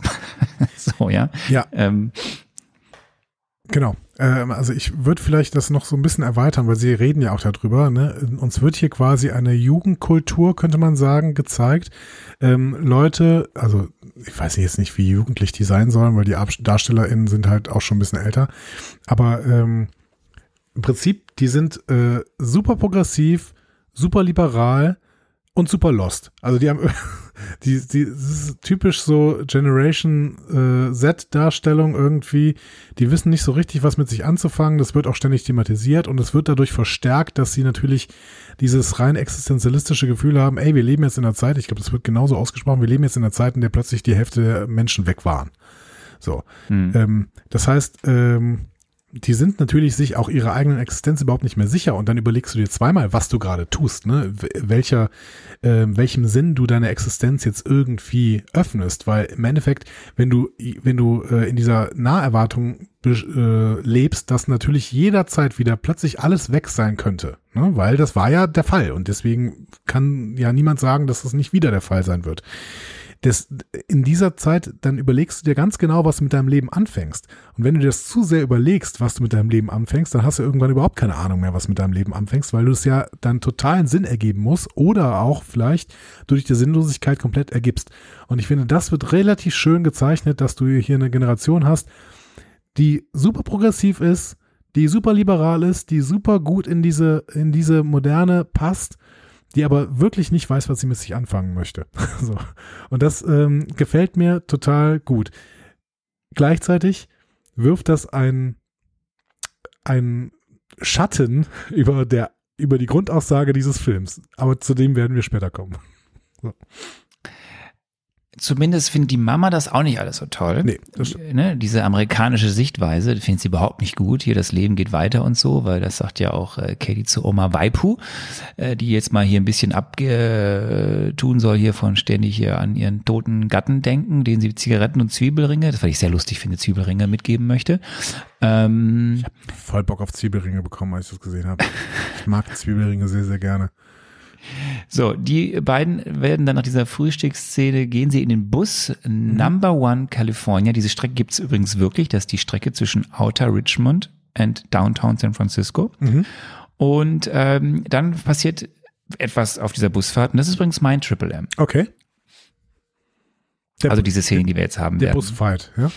Der Busfight, ja. Das ist schon äh, das ist, was wir jetzt sehen, ist schon ziemlich cool. Also, ne, Katie ist gerade noch albern irgendwie dran, sich darüber eine lustig zu machen, die da an ihrer, äh, was weiß ich, Uni-Arbeit schreibt. Und dann sind da so ein paar Schergen. Wir wissen irgendwann, das sind die Ten Rings oder sind Schergen der Ten Rings. Wie un Und die wollen unnötig. diesen an. Ja. Ja. Wie unnötig war das, dass Shang-Chi irgendwann den Laptop dieser armen Studentin nimmt und durchschneiden lässt, einfach nur von, von Razor Fist. Wie unnötig. Weißt du, wenn du selber schon mal an so einer Arbeit geschrieben hast und weißt, was da gerade passiert ist, wirst du, würde Shang-Chi erstmal eine ballern. Was für ein Idiot. weißt du, es hatte überhaupt keinen Sinn, dass er diesen Laptop da durchschneiden lässt. Boah, mich, hat mich voll geärgert. Das ja, glaube ich. Das glaube ich. Ähm, ja, auf jeden Fall äh, sehen wir, dass Shang-Chi sich ziemlich gut auf sehr engem Raum gegen diese Menschen wehren kann. Und wir kommen nicht drum rum ein bisschen, weil es nun mal ein Schwerpunkt dieses Films ist, über solche Szenen zu sprechen. Also wir haben hier einen ziemlich krassen Martial Arts Nahkampf im Bus. Der wird praktischerweise auch noch von einem YouTuber kommentiert oder von einem Instagrammer namens Clev. Ähm, und es läuft ganz gut für Shang-Chi. Aber da gibt es halt noch den Razor Fist. Mhm. Und ähm, ja, dann geht's rauf und runter mit ihm, äh, im Bus, auf dem Bus, unterm Bus, neben dem Bus überhaupt. Ähm, Katie muss den Busfahrer kurz ablösen, weil der ist auch irgendwie, äh, wurde ausgenockt, ich weiß gar nicht mehr genau wie. Und ähm, ja, dann gibt es die dramatische Szene, äh, die relativ die schon ziemlich spektakulär ist, wo dann eben alle sich in den vorderen Busteil retten. Razorfist dafür sorgt, dass der Bus immer weiter auseinanderbricht und dann eine Kurve gefahren wird. Und dann eben Razorfist äh, im hinteren Busteil crasht, während die anderen dann mit der Hilfe eines Müllwagens irgendwie irgendwann zum Stillstand kommen. Problem bei der ganzen Geschichte ist, das Amulett, besser gesagt, dieses Ding, was er am Hals hat, der Anhänger, ist weg. Ja, den Müllwagenfahrer hätte ist von Stan Lee gespielt. Ja, das stimmt. Den hätte eigentlich dann, wenn er noch am Leben wäre, Stan Lee gewesen. Ähm, ich finde diese Szene aber, weil ich wirklich, die, die, was eben es ist ja, dieser, dieser, diese Szene ist ja wirklich in einem Bus gedreht worden. Also mhm. es waren zwei Busse, die sie hatten, die auf so einem, in so einem, von, von einem Greenscreen in so einem, aus so einer Hydraulik waren und die haben das wirklich auf diesem engen Raum in einem sich bewegenden Bus gespielt. Also es ist ja, es ist ja eben, es sind, es, die Sachen sind, es ist, es ist in dieser Szene relativ wenig CGI. Es ist halt reale Busszenen vor Grün mit realen Busszenen, die man eben in San Francisco gedreht hat, zusammengeschnitten worden. Mhm. Und diese ganzen Fight-Szenen in diesem Bus, die sind ja echt. Ja, also diese ganzen Dropkicks, Kicks, wo er mit den Beinen zwei Leute gleichzeitig, das ist ja einfach echte Kampfkunst. Und das auf diesem engen Raum und durchs Fenster und wieder rein und hast du nicht gesehen, zwischen den Stühlen und den Stangen und so. Das ist schon mal eine ganz andere Art von Action, die wir, finde ich, in der Form so noch nicht im MCU gesehen haben. Und das ist, finde ich, eine sehr spektakuläre Szene, mit der der Film da losgeht. Mhm. Ja. Ich versuche. Ich, ja, was soll ich denn Mal- sagen? Es war, es war totlangweilig. letztes Mal Gott, jemand- das ist wie, das ist, ja, wenn da jetzt ein Fußballspiel gezeigt werden würde, dann würde es mich auch ein bisschen mehr interessieren, aber ich interessiere mich halt nicht für Kampfkunst. Was heißt denn tot langweilig? Das war doch eine spannende Szene. Nee. Was war denn daran spannend? Du wusstest ganz Die klar, wie das da- ausgehen wird. Du wusstest, dass beide überleben werden. Du wusstest, also, das war, das war wieder zehn Minuten lang äh, schön inszenierte Kämpfe, aber mich interessieren halt Kämpfe nicht. so. Ja, das ist natürlich ein Problem bei einem Martial Arts Film. Das werden wir noch ein paar Mal haben. Ja, genau. Aber ich habe mir diese Ja. Szene noch komplett angeguckt. Okay. Wir äh, springen ins ähm, Zimmer von äh, Sean. Katie ist mächtig sauer. Mhm. Äh, ich was wusste, fällt dir auf? Was ja hängen, nicht, dass für, er kämpfen kann. was hängen ähm, für Filmplakate in Seans Zimmer? Ich habe nicht drauf geachtet. Ich glaube, der Pate hing da, aber mehr weiß ich auch nicht mehr. Der Pate hing da. Ja. Und zwei sehr wichtige, ähm, im Endeffekt auch Martial Arts Filme, wobei der eine ist eher so ein amerikanischer Film. Einmal The Warriors, das war so eine Anti-Utopia-Film aus den 70er, glaube Mhm. ich. Ähm, g- marodierende Gangs gegen marodierende Gangs. Und Kung Fu Hustle. Mhm. Okay. Fand ich ganz so von der, Hustle habe ich auch nicht gesehen, aber so von der, ähm, ja klar hast du nicht gesehen, weil äh, da ist halt vor allem Martial Arts Kämpfe. guck mal an. So, wir kommen, zu, wir kommen zur ersten, ähm, zur ersten weiteren Rückblende, Mhm. bevor wir ähm, im Flugzeug sitzen. Der, der junge Shang, im Hintergrund seine Schwester, Chu Xilangi, Xi- Xialing, ähm, wird zum Assassine nach dem Tod der Mutter ausgebildet. Wir wissen noch nicht genau, wie die Mutter gestorben ist. Mhm. Unter dem strengen Regime seines Vaters. Und die Schwester darf nicht mittrainieren. Die macht es dann alleine. So. Ja. Patriarchat halt. Patriarchat. Und da wird das Ganze unterbrochen durch die Frage vegetarisch oder Rindfleisch und wir erleben äh, ein bisschen das Thema, wie spricht man den Namen aus von Ja. Shang-Chi. Also das wiederum hat mir ganz gut gefallen, diese Flugzeugszene, weil äh, alles, alles an dieser Szene war sinnlos. Also die, das Gespräch. Okay, deine, du hast dich tatsächlich, um deine Geheimidentität anzunehmen, hast du dich von Shang in Sean umbenannt. So. Sehr schön, sehr, sehr schön. Äh, ich mag es, wenn der Film sich selbst kommentiert. Und ähm, diese vegetarische oder Rindfleisch, ach so, äh, vegetarisch übrigens auch aus. Ja, dann nehmen wir halt Rindfleisch wohl. So. Gibt ja offensichtlich nichts anderes. Mir sehr gut gefallen. Ja. Ähm, ich, ich mag, genau, ich mag Sinnlosigkeit in Trostlosigkeit. Das hat mir äh, an dieser Stelle gut gefallen. Ja, schöne Szene. Wir sind dann in Macau. Kennst Mhm. du Macau? Das Las Vegas des Ostens. Nein. Ich war schon mal in Macau. Das ist schön. Das ist, Macau war bis 1999 eine portugiesische Kolonie. okay. So, ich war da, da war es dann schon nicht mehr eine Porto. Wobei, wann war ich denn da? Wann war ich denn in Macau? Ich war in, nee, ich war in den 2000ern in Macau, okay. Ähm, ist heute auch eine Sonderverwaltungszone Chinas, also sowas eigentlich wie Hongkong oder Shanghai. Ja, Ich, ich äh, hadere hier politisch. Ich weiß nie, das ist eine Sonderverwaltungszone, aber ist das eine Sonderver nennt man das dann Sonderverwaltungszone Chinas? Ich glaube, das ist schon wieder so chinesische Perspektive. Nein, nein, nein, nein. Es ist, es, die, also es, sie sind, also der Unterschied, also Hongkong und Macau gehören zum, gehören, also als äh, die Briten Hongkong ja quasi Abgegeben haben. zurückgegeben Mhm. haben. Ja. Dann haben sie, so wurde Hongkong erstmal wieder Teil Chinas, wurde aber zu einer Sonderverwaltungszone und hat eigentlich für 50 Jahre gewisse Sonderrechte bekommen. Das ist ja gerade das große Problem, was in Hongkong passiert. So, dass ja eigentlich dieses, diese Frist gar nicht eingehalten wird und der Staat China immer mehr Statthalter und, und Repressionen in Hongkong umsetzt, die sie auch in China selbst ja auch machen. Und das Gleiche gilt für Macau. Und Sonderverwaltungszone ist deswegen wichtig, weil in Macau sind gewisse Dinge erlaubt, die sonst in China nicht erlaubt sind, wie Mhm. zum Beispiel Glücksspiel. Ah, okay.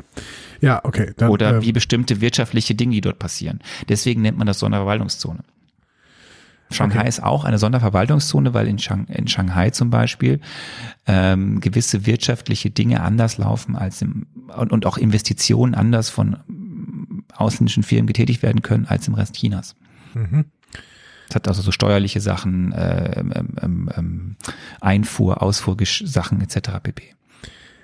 Ja, aber es, es wäre immer so die Hoffnung, dass es in die Sonderverwaltungszonen irgendwie so starke Demokratiebewegungen gibt, dass das eventuell, keine Ahnung, Das hat erstmal, zum Beispiel Shanghai hat nichts mit Demokratiebewegung zu tun. Shanghai ist eine Sonderverwaltungszone, die ist komplett politisch eigentlich so das, was man von China kennt. Es sind Ja. nur gewisse finanzielle Rahmenbedingungen, die anders sind, wirtschaftliche Rahmenbedingungen, die anders sind. ja, aber Hongkong Das nicht. Ne? Also. Hongkong, Hongkong ist so, dass es da zumindest eine Demokratiebewegung gab, ne? Die dann niedergeschlagen Ja, aber das wurde. wird ja stark, genau, das wird einfach, das wurde einfach jetzt in den letzten Jahren ja sehr stark zurückgeschraubt. Mhm. Diese sehr, diese krassen Sonderrechte, die Hongkong einfach hatte. Ähm, ja, es ist aber eben eine, ist im Endeffekt das Las Vegas des Chinas, das ist das Vegas Asiens ähm, vor den Toren Hongkongs, also Macau liegt auch vor den Toren Hongkongs. Mhm. Und ähm, interessant ist, wäre Macau ein eigener Staat, wäre es unter den Top 5 der reichsten Länder der Welt. Ach krass, okay. Weil die so viel Kohle umsetzen da. ne? Okay. Genau. Mhm. Äh, und ich, wie ich war ja da und es, äh, ich war auch in Las Vegas und es sind da teilweise Hotels, die sehen eins zu eins, auch mit diesen ganzen ähm, äh, Wasserspielen vor den Hotels, sehen die aus wie in Las Vegas. Also das ist ähm, krass. Es ist halt so eine Glitzerstadt. Will man dahin? So, wir sind, bitte was? Will man dahin?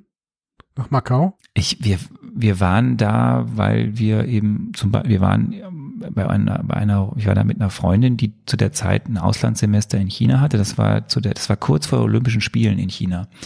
Und ähm, da waren wir dann auch in Hongkong und weil sie da dann gelebt hat und sind dann mal einfach mit der Fähre rübergefahren und wieder zurückgefahren nachts. Also Die Frage war jetzt einfach mehr, würdest du empfehlen, dass man da mal hinfährt? Nach Macau? Wenn du in Hongkong bist, kannst du auch nach Macau fahren, ja. Um es dir einmal anzusehen. Gut. Wird so schnell nicht passieren. Trotzdem, wir- okay, cool. Wir gehen aber in den Golden Daggers Club.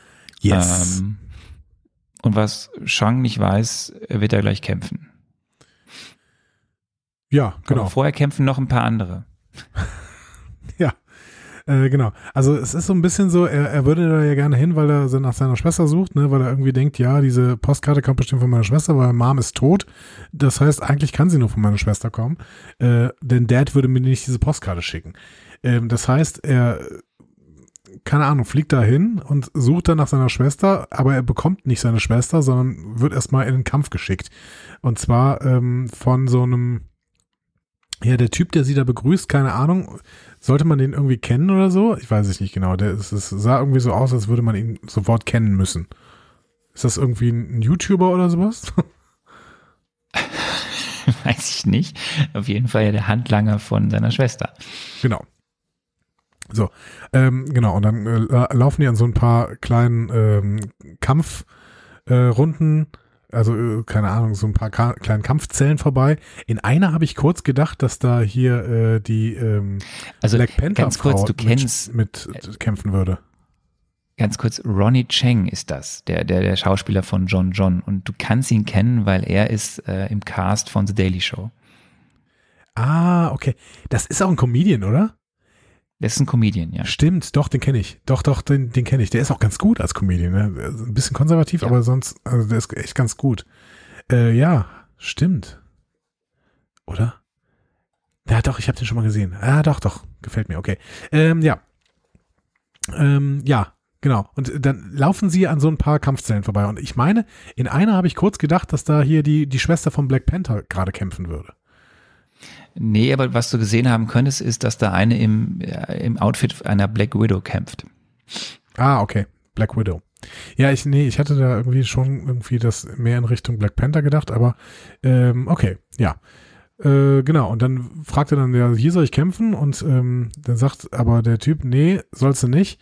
Äh, und zeigt auf einen Ring, der über der Bar hängt. Das hatten wir quasi schon erkannt auf dem ähm, Plakat, beziehungsweise ich das erkannt. Und da hast du mich auch sehr für gelobt. Ja, sehr, sehr, sehr gut erkannt, ja. Ähm, Und wen sehen wir da, Andi? Wen sehen wir da? da sehen wir tatsächlich Abomination, der gegen Wong kämpft. Und Wong benutzt quasi einen perfekten Trick, um Abomination auszunocken, nämlich indem er ihn sich selbst schlagen lässt.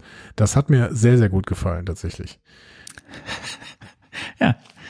So, was sagt uns das denn mal, so ein kurzer Exkurs? Was sagt uns das denn für die Zukunft des MCU? Ähm, ja, also erstmal sagt, dass das Abomination offensichtlich mittlerweile jemand ist, mit dem man reden kann und mit dem auch Wong reden kann. Und äh, Wong und Abomination gehen ja irgendwie wieder zusammen da durch. Das heißt, Abomination äh, gehört jetzt irgendwie zu diesen, ähm, keine Ahnung, wie, wie heißt nochmal die, diese drei Häuser der Zauberer da? In New York. Ja, aber die, die, aber die geht, also wenn, wenn sie durch das Portal äh, durchsteigen geht, sieht das ja eher aus, als würde Abomination und Wong irgendwo hingehen, wo eine Zelle steht. Ja. Auf, meinst du, die packen den in die Zelle? Das kann natürlich sein. Aber auf jeden Fall, Abomination ist wieder im Spiel und spielt offensichtlich jetzt so ein bisschen mit. Ist so ein, offensichtlich ein bisschen kontrollierbar äh, von diesen äh, Zauberern da. Und äh, Wong, ich weiß gar nicht, warum Wong da gerade kämpft, ehrlich gesagt. Es scheint irgendwie der Blip auch nicht so richtig gut mit Wong umgegangen zu sein. Also, warum Wong da jetzt kämpfen muss, unklar. Er muss aber auf jeden Fall da jetzt kämpfen. So, keine Ahnung. Es wird aufgelöst werden. Ich bin gespannt. Ja, ähm, aber, aber- ja, dann aber- gibt's der eigentliche Kampf. Genau, Shang-Chi muss nicht gegen Abomination kämpfen, er muss auch nicht gegen Wong kämpfen, was ich erst gedacht habe, ne? weil Wong hat ja gewonnen, da denkst du so, ja gut, dann muss Shang-Chi jetzt gegen den Gewinner. Nee, er muss gegen seine Schwester kämpfen. Ähm, und die macht ihn erstmal völlig fertig, bis er sie dann davon überzeugt, hey, muss mich nicht fertig machen, weil können wir nicht miteinander reden. Also ein bisschen so eine Szene wie mit äh, Jelena und ähm, Natascha im, im Black Widow-Film. So, Hm. Prinzip, äh, Natascha kommt zu Jelena und sagt, Alter, du hast mich gerufen, warum hast, machst du mich erstmal fertig? So. Äh, nur, Jelena hatte ja wirklich Natascha gerufen und ähm, die Schwester hat wiederum Shang nicht gerufen. So. Genau, und sie ist mächtig sauer, weil Shang, das letzte, was sie von Shang weiß, ist, dass er sagt, ich bin in drei Tagen wieder da und er Mir muss halt nie wieder. Genau.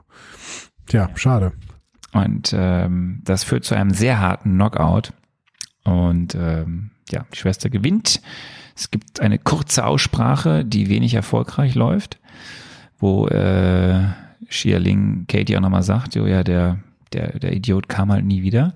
Und sie war auf sich allein gestellt und ist deswegen dieses eigene Imperium hier aufgebaut. Und Mhm. ähm, ja, man kann aber nicht viel weiter reden, weil dann tauchen schon die Ten Rings auf und wir kommen zu einer nächsten, für dich wahrscheinlich unfassbar spektakulären Actionsequenz, Mhm. die aber typisch ist fürs asiatische Kino. Es geht auf einem Bambusgerüst, nur eben nicht am Boden, sondern in schwindelerredender Höhe.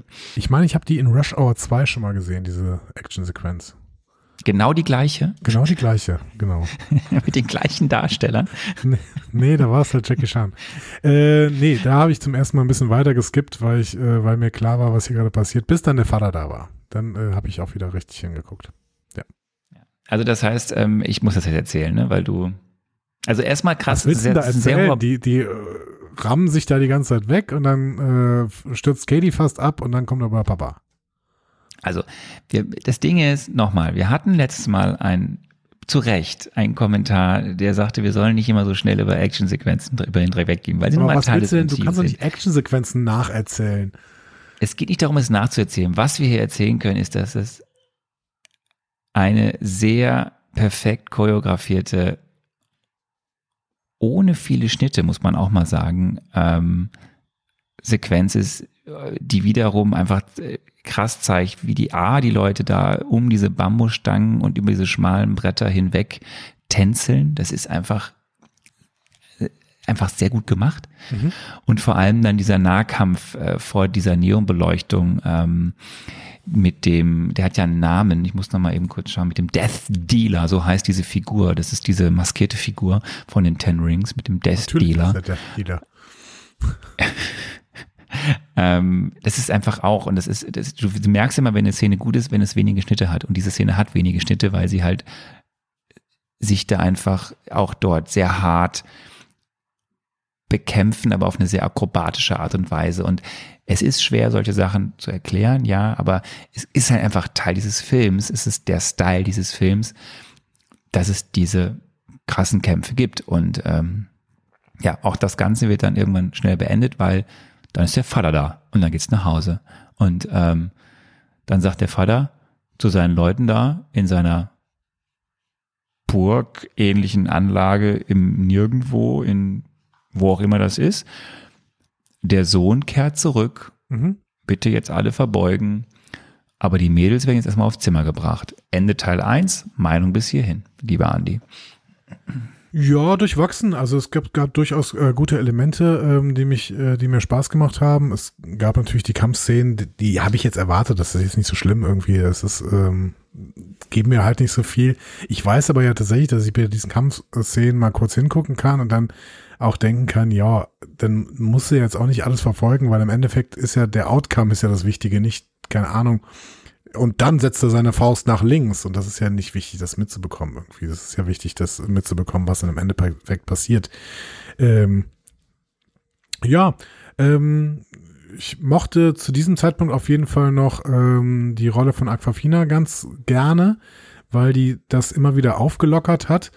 Ähm, aber grundsätzlich die Struktur war ich jetzt nicht so super Fan von, weil ich finde auch, dass äh, schon hier diese, diese ersten äh, leichten Rückblicksequenzen, die reißen mich immer raus und es wird dann immer für mich ein bisschen langweilig. Ähm, also hatte jetzt schon Längen, aber auch äh, gute Szenen.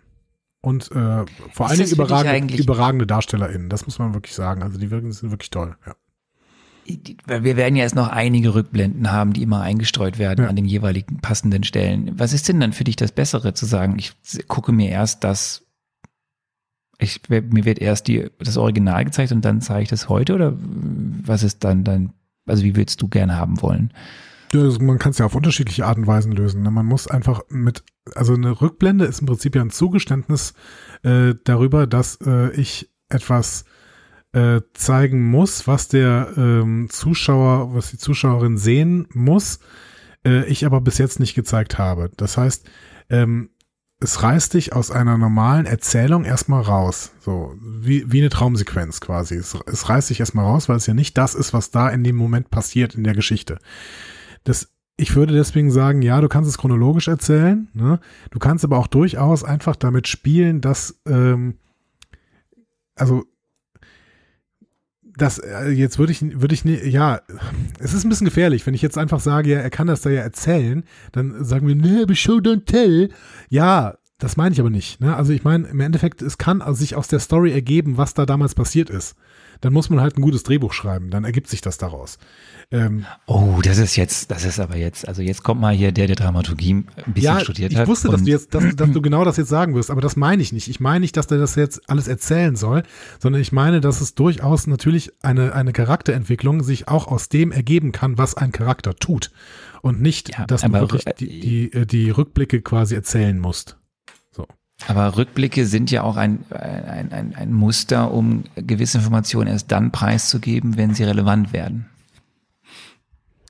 Ja, und das ist immer so eine Frage, ne? Also äh, eine Information dann erst äh, preiszugeben, wenn sie relevant ist, ist natürlich auch ähm, fürs Worldbuilding nicht immer der beste Move irgendwie, ne? Weil dann, dann hast du sehr, sehr schnell so diese ähm, ja, dieses Deus Ex Machina Gefühl, ah ja, okay, und jetzt wird uns noch erklärt, dass er auch das kann. Das muss uns kurz in der Rückblende erklärt werden, damit er es kurz danach anwenden kann. Ne? Also äh, das passiert ja auch nicht ständig so. Ich meine auch gar nicht, dass ähm, jede Rückblende immer scheiße ist. Ich glaube nur, dass man auf die meisten Rückblenden wirklich verzichten könnte, indem man eine Charakterentwicklung ähm, ja auch auch ähm, mit guten Kniffen irgendwie in der Gegenwart erzählen kann. Das machen ja durchaus Filme. Jetzt ist natürlich wieder, hier dann sagt man ein Beispiel, ist natürlich auch wieder ein bisschen problematisch. Ähm, ich glaube, dass man tatsächlich in den meisten Filmen auf die meisten Rückblenden mit einem schlaueren Drehbuchschreiben verzichten könnte. Ja. Weil es Du wärst noch durch ein paar Rückblenden durch müssen. Genau, weil es, und das, das ist natürlich wieder die Begründung, warum ich das überhaupt nicht will, weil es für mich äh, ein Problem gibt mit der Immersion. Also die Immersion, du hast natürlich das Erzählen einer Geschichte, in der du gerade, in die du gerade einsteigst, hast du dadurch unterbrochen. Ne? Und ähm, das ist immer so. Manchmal kann sich eine Geschichte das leisten, weil sie einfach so fesselnd ist, dass du, dass du kein Problem hast, sofort wieder in die Geschichte reinzukommen, wenn du durch die Rückblende kurz rausgeschmissen wirst ähm, und dann sagst, aha, so cool, und dann äh, kann sich die Geschichte das leisten. Dafür muss aber die Grundgeschichte schon sehr, sehr gut sein. So. Punkt. Ob sie das hier ist, sollen andere beurteilen vielleicht, weiß ich nicht. Wir starten mit dem zweiten Teil. Wir sind im Hauptquartier der Ten Rings. Wir sind ja gerade da schon angekommen. Ähm, Katie und Xia Ling tauschen sich nochmal über ihren Vater aus und äh, Xia Ling charakterisiert ihn eigentlich nochmal, äh, dass er jetzt nicht so viel für Frauen übrig hat oder für, zumindest nicht für sie als seine Tochter. Und deswegen hat sie ihr eigenes Imperium aufgebaut. Mhm. Shang-Chi denkt währenddessen an seine Ausbildung zurück und ähm, wir, vielleicht sollten wir jetzt mal das mit dem Antagonisten abspielen, weil wir jetzt dann doch beim Abendessen ja ein bisschen mehr von Weng Wu auch erfahren. Sehr gerne. Der Hauptantagonist dieses Films ist der Mandarin und er hat eine doppelte Motivation. Einerseits möchte er die Weltherrschaft an sich reißen und andererseits möchte er die Amerikaner dafür bestrafen, dass sie seinen Namen durch das Darstellen von Trevor als Mandarin in den Schmutz gezogen haben. Das darf nicht so stehen bleiben, deswegen muss der Mandarin sich wieder einen Namen machen und auf dem Weg wird er auch Weltherrschaft an sich reißen. Und die Ten Rings bestehen natürlich nicht nur aus dem Mandarin, sondern auch noch aus guten KämpferInnen, die er beliebig einsetzen kann, um eben sein Ziel zu verfolgen.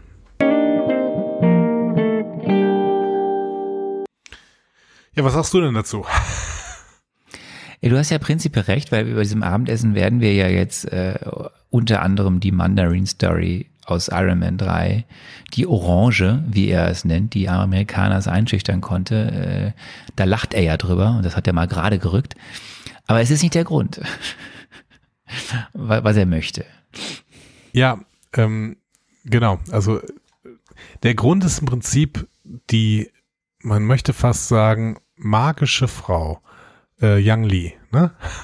Oder ähm, also sie, sie hat offensichtlich eine magische Wirkung auf ihn, dass er nämlich tatsächlich äh, nach seinen äh, 900 Jahren Lebenszeit oder was ähm, quasi plötzlich das Gute in sich entdeckt. Und im Endeffekt äh, mit der Frau ist er gut und sobald die Frau wieder weg ist, verdunkelt sich sein Herz und er wird wieder böse. Und im Endeffekt ähm, sucht er aber selber quasi nach dem Charakter, den der er war, als er mit seiner Frau da zusammen war und äh, lässt sich da natürlich aber auch sehr, sehr leicht verlocken quasi. In dem Moment, wo er dann einen Ruf von ihr bekommt, was auch immer äh, das für ein Ruf ist, hinterfragt er das gar nicht groß, sondern sucht wieder nach der Möglichkeit, wieder der zu sein, der er war. Er hätte natürlich diese Möglichkeit einfach, wenn er sich einfach anders, anders benehmen würde. Aber ähm, tatsächlich schafft er das offensichtlich nur mit Yang Li oder Ying Li in äh, seiner Gegenwart. Ja. Ja, ein sehr, sehr, sehr verbitterter Mann im Endeffekt. Also wie hast du es gesagt, es, er verdunkelt wieder, also dass er, er wird wieder zu dem Bösen, was er halt vorher der Beziehung war, vergisst darüber alles, äh, vertieft sich, möchte dieses Talo jetzt in Schutt und Asche legen, wenn sie ihm nicht quasi, wie er denkt, seine Frau wieder zurückgeben. Die Kids finden das alles ein bisschen strange, was er da erzählt mit dem Zauberwald und so. Aber er hat noch ein Ass im Ärmel. Ähm, er hat die, die Kids, Anhänger. Die Kids finden das strange. Das ist äh, ein das ist äh, ein, ein guter Untertitel äh, für diesen Film tatsächlich. Ist, ja. Aber dazu später mehr. Er hat noch einen Assen Ärmel. Ja. Ja, er hat die Anhänger, die legt er dann in einem weiteren imposanten Bau dieses Anwesens äh, den in die Augen eines Drachenwesens Mhm. und während er das tut, fängt alles an dort. Welcome to the Matrix. Ähm, es offenbart sich durch Wasser eine geheime Karte. Mhm. Und hier sehen wir das Labyrinth. Wir sehen diese Zauber, diese Zauberstadt, diese Zauber, dieses Zauberland Talo. Und ähm, ja, dort will er jetzt hin These. und eine Frau retten. These. Wir Mhm. sehen hier das überzeugendste CGI im Film.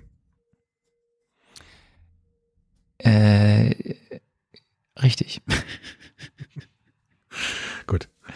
Ja, die Szene aber ist schön. Also Ja, ich, die, mir die ist gefällt total das sehr schön. mit diesen, Ja. hm. also das ist, äh, es sieht einfach äh, fulminant aus, wie sie da in diesen, in diesem, äh, auch in, in diesem Wasser drin stehen, wie es dann auf die Erde klatscht, äh, wie es dann da diese, diese verschiedenen Symboliken des Zauberwalds, dieser, dieser, dieser Landschaft darstellt und ähm, da drüber halt diese ganze Erklärung durch Weng Wu, äh, der in, gefangen ist in dieser Wahnvorstellung und ähm, da mittendrin die Kids, die das zwar jetzt, die, denen du ja ansiehst, die denken so, und ja, Katie auch irgendwie so, was geht hier gerade ab? Was ist das? Aber das immer noch nicht so ganz wahrhaben wollen, was da gerade passiert. Ja, ich meine, Aquafina äh, spielt hier genau die Rolle, die es natürlich in solchen Filmen immer wieder geben muss, ne? Die äh, Rolle, die wir quasi sind, ne? Dieses, sie erlebt das alles so aus einer Außenperspektive und denkt so, wow, what the also sie hat irgendwie Mhm. dann äh, lange Zeit noch gedacht, okay, das ist alles ein bisschen strange, aber hier in dem Moment denkt sie wirklich, okay, das ist ja krasse Magie und sie spricht es dann halt auch aus. Also, also äh, ich habe bis jetzt irgendwie gedacht, das ist alles so ein bisschen strange und jetzt äh, hat plötzlich das Wasser angefangen zu, zu fliegen. So, äh, strange. Ja. So, ähm, genau. Ja. Aber wirklich, ist doch wirklich eine schöne Dr. Szene. Strange im Spiel. Hm, maybe. ja. Ja, es ist eine sehr schöne Szene, die endet dann abrupt, du hast es schon gesagt, es geht dann für die Kids in den Knast, weil sie nochmal in Frage stellen, was der gute Weng Wu da eigentlich vorhat. Ähm, und ja, Katie sagt genau das. Das ist jetzt irgendwie alles doch komisch. Bevor man da jetzt ein tieferes, sagen wir mal, in eine, eine tiefere dramatische Debatte einsteigen kann, ob man jetzt dem Vater hilft oder ihn aufhält, dass er da irgendwas in Schutt und Asche legen will, da gibt es ein Geräusch. Ja. Andi. Ja, genau, denn wir sind im schlechtesten Gefängnis der Welt. Das kann man, kann man nicht anders sagen. Erstens sind da andere Leute untergebracht, die offensichtlich ständig rausgeholt werden. Zweitens sind da irgendwelche komischen, mystischen Morris-Wesen drin. Und drittens schafft es äh, hier die Schwester mit irgendwie, oh, ich gehe mal kurz da hinten um die Ecke, äh, und die, einfach da wieder auszubrechen.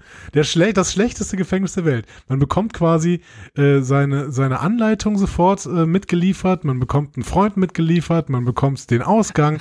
Also und, und, und, und vom Gefängnis geht's auch direkt in Richtung Fuhrpark. Das, ohne dass man irgend, dass irgendwer äh, dich Nein, nein, nein, nein, nein, nein, nein. D- Es gibt, es gibt die ganz klare Aussage, dass Xialing sagt so, unter Papas Anwesen gibt es Geheimgänge. Was meinst du, wie ich damals hier ausgebrochen bin? Genau, und der tausend Jahre, der tausend Jahre alte äh, Papa weiß das nicht.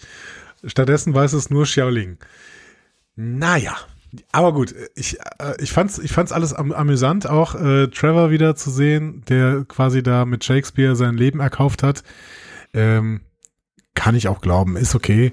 Ähm, ist, ist ja wirklich der Hofnarr, ist ja ganz nett irgendwie. Ja, Ja, Trevor und Morris. Ja. Morris, der, ähm, der sagt, das ist jetzt diese Reise durch den Zauberwald ist zu 19 Prozent safe. muss reichen, würde ich sagen. So. Also es geht ab in den Fuhrpark und man klaut erstmal äh, schöne BMW Marketingplatzierung, die Elektrokarre von Razor Fist. Richtig beschissen. Ist auch sehr schön. Alter Schwede, sah das beschissen. Warum? Da stehen so viele schöne Autos und die nehmen das Auto mit dem Razor Fist auf, Aufdruck auf der Seite. Warum? Also hat BMW nicht nur den Film bezahlt, sondern offensichtlich auch die DarstellerInnen, beziehungsweise die Rollen irgendwie. Ja, ähm, ja, Razor Fist findet es nicht so lustig. Nein. Ähm, aber die Tang Rings finden es allgemein nicht so lustig. Also muss man sich kurz noch den Weg frei prügeln. So. Ähm, Naja, ja, ja. Kurz freiprügeln, ja. ja, kurz ein bisschen da in der Garage ein bisschen Action und dann ähm, geht's raus ins Labyrinth. Das darfst du jetzt erzählen. Ja, es das geht, ja es dein- geht ja dein- erstmal dein nicht ins Labyrinth. Marvel- Ja, genau. Also es geht ja erstmal nicht ins Labyrinth. Ich mochte dann äh, sehr, sehr viel an diesen kommenden Szenen. Ich mochte auch das Gespräch, als sie auf das Labyrinth warten, weil es, man muss ja nur einen gewissen Moment warten, wann man in das Labyrinth reinfahren kann.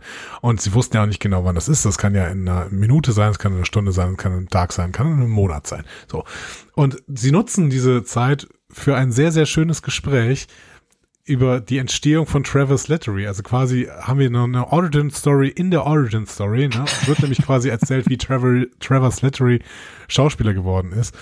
Und es wirkt die ganze Zeit wie ein ernsthaftes Gespräch, bis irgendwer mal fragt, okay, Alter, du hast Planet der Affen geguckt und hast gedacht, dass diese Affen Schauspielern können. Deswegen wolltest du auch Schauspieler werden, weil du gedacht hast, wenn die Affen das schon können, wie viel kannst du dann erst? Das ist die Story, warum du Schauspieler geworden bist.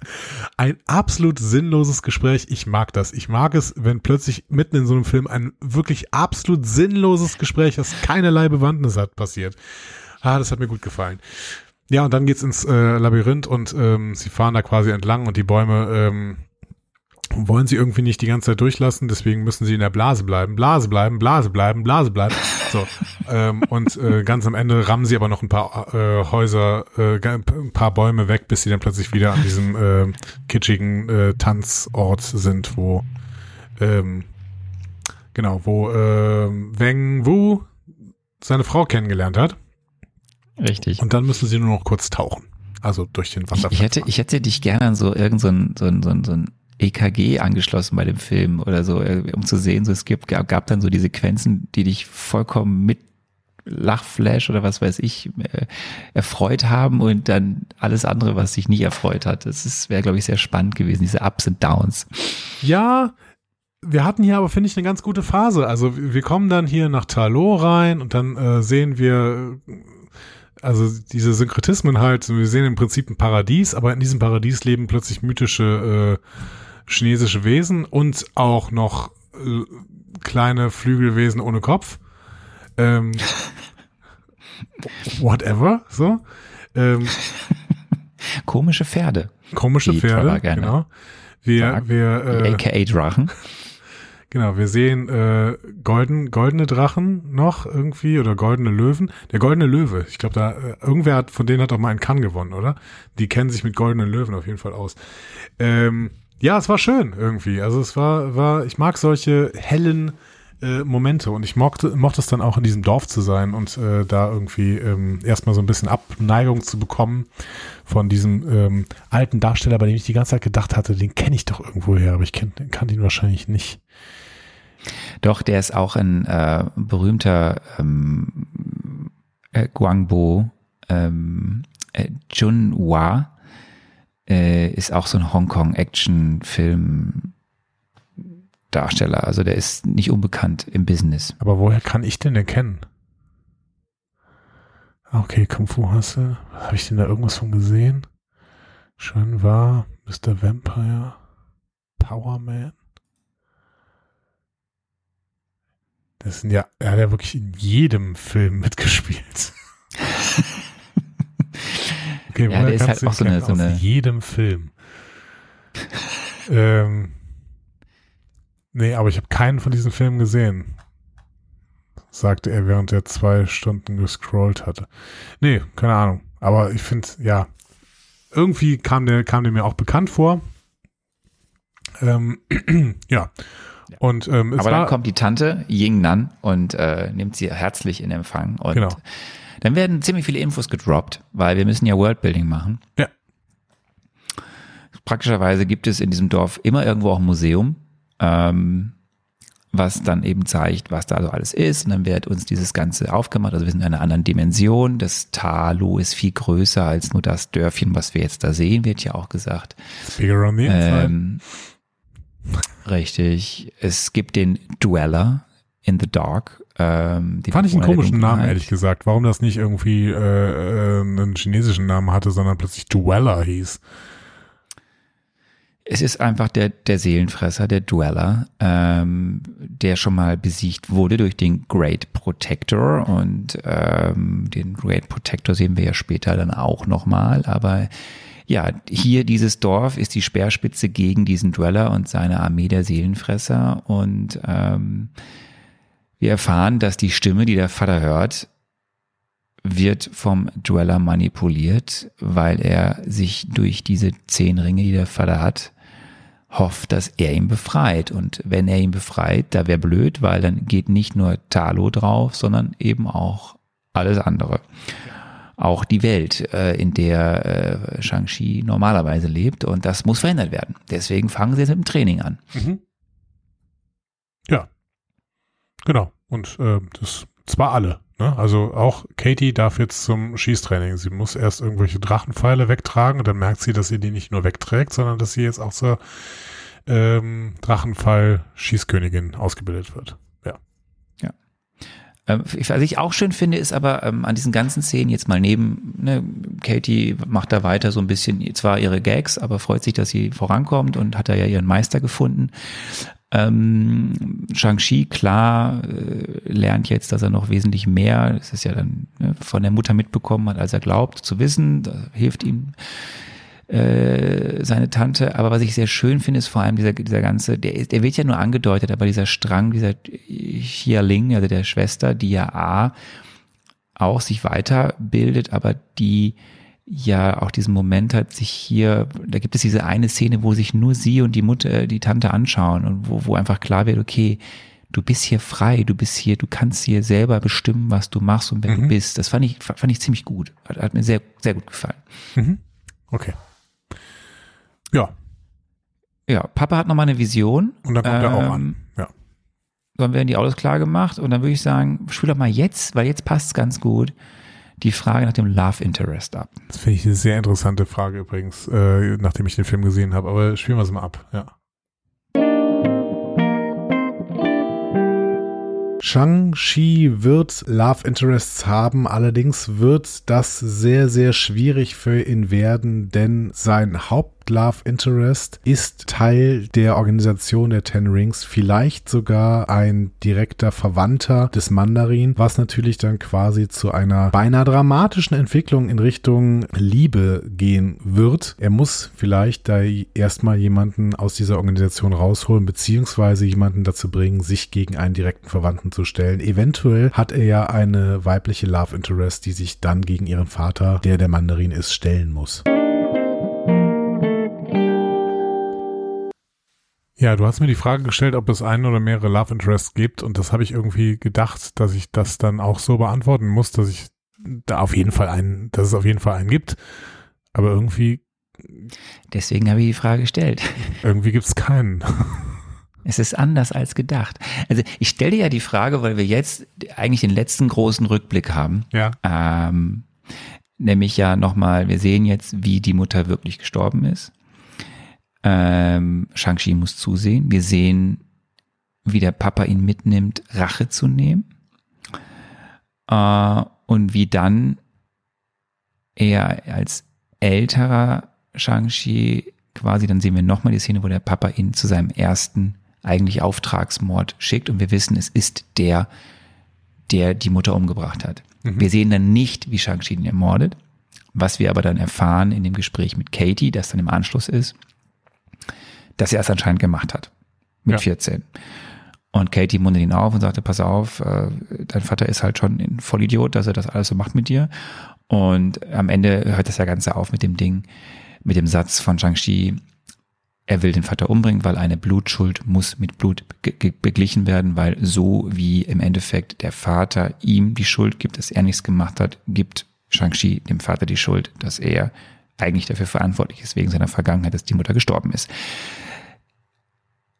Aber ich wollte dir hier ja diese, hier jetzt diese Frage abspielen mit dem Love Interest. Genau, weil dieser Film hat ja zwar sehr wichtige Frauenrollen und Frauen spielen für die Story eine sehr wichtige Rolle, aber es ist halt, es gibt halt A, die tragische, die zu den ganzen tragischen Ereignissen führende Liebesgeschichte zwischen eben Weng Wu und äh, der verstorbenen Mutter.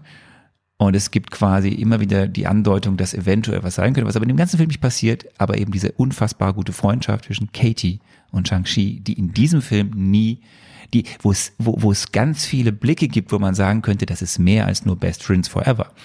Aber es wird nicht ausgespielt. In diesem Film sind sie von Anfang bis Ende einfach Best Friends Forever. Mhm. Ja, ist doch schön, eigentlich, ne? Dass es das auch mal gibt, ne? Ja, und es passt auch irgendwie. Also es hätte jetzt auch irgendwie nicht gepasst, wenn wir noch die große Liebesszene gesehen hätten. Also alles super. Wobei ich finde, dass das ja auch schon bei, ähm, nee, streich das. Äh, streich das. Ich wollte gerade so ein bisschen nicht, sagen, gehört. nein, wir, schrei- wir schneiden gar nichts, aber ich wollte gerade so ein bisschen sagen, dass es bei Zendaya und äh, Spidey ja auch schon so ist, aber es ist ja im Prinzip Quatsch, ähm, weil da findet ja eine Love Story, eine andere im Vordergrund statt und ähm, diese Faszination zwischen ähm, ihr und, und Spidey ähm, ist ja schon so ein bisschen da, aber spielt einfach da noch keine Rolle. Ja. Kommt dann im zweiten Teil. Ja. So, wir sind äh, im dritten Akt. Die Seelenfresser kommen. Die Seelenfresser kommen. Äh, du müsstest dann jetzt eine der letzten Fragen, die du noch hast, abspielen, nämlich was passiert im dritten Akt? Sehr gerne. Ich habe gerade ein Rauschen auf der Leitung. Mal gucken, woher das kommt. Aber ist egal. Äh, spielen wir ab. Im finalen dritten Akt wird tatsächlich die Konfrontation zwischen Shang-Chi und dem Mandarin stattfinden. Bis jetzt wusste Shang-Chi gar nicht, wer der Mandarin ist, sondern hat quasi gegen eine Symbolfigur gekämpft. Im dritten Akt tatsächlich kommt es zur Konfrontation und Shang-Chi merkt, der Mensch, gegen den er die ganze Zeit gekämpft hat, ist eigentlich sein eigener Vater, Shang Shu, der der Mandarin ist. Ja, da ist ein bisschen Star Wars mit mir durchgegangen. Ähm, das war nicht so. Ja, es passt jetzt alles vorne und hinten nicht mehr zusammen. Das war ja der Moment, wo du, wo, ich glaube ich dir verraten habe, dass äh, äh, kurz vor der Frage habe ich dir verraten, dass äh, äh, der Vater da der der Vater von Shang-Chi ist. Aber Ja, aber dafür wird es Ähm. gleich nachher nochmal in der Bedeutung fürs MCU, wird es noch richtig gut, sag ich dir. gut. Ähm, dann, weil wir das ja so gern machen, erzähl doch mal, was in deinem dritten Teil so passiert. Ähm, Wang Wu versucht, das Seelenfresser-Tor aufzumachen, dann kommen Seelenfresser und es gibt eine große Schlacht.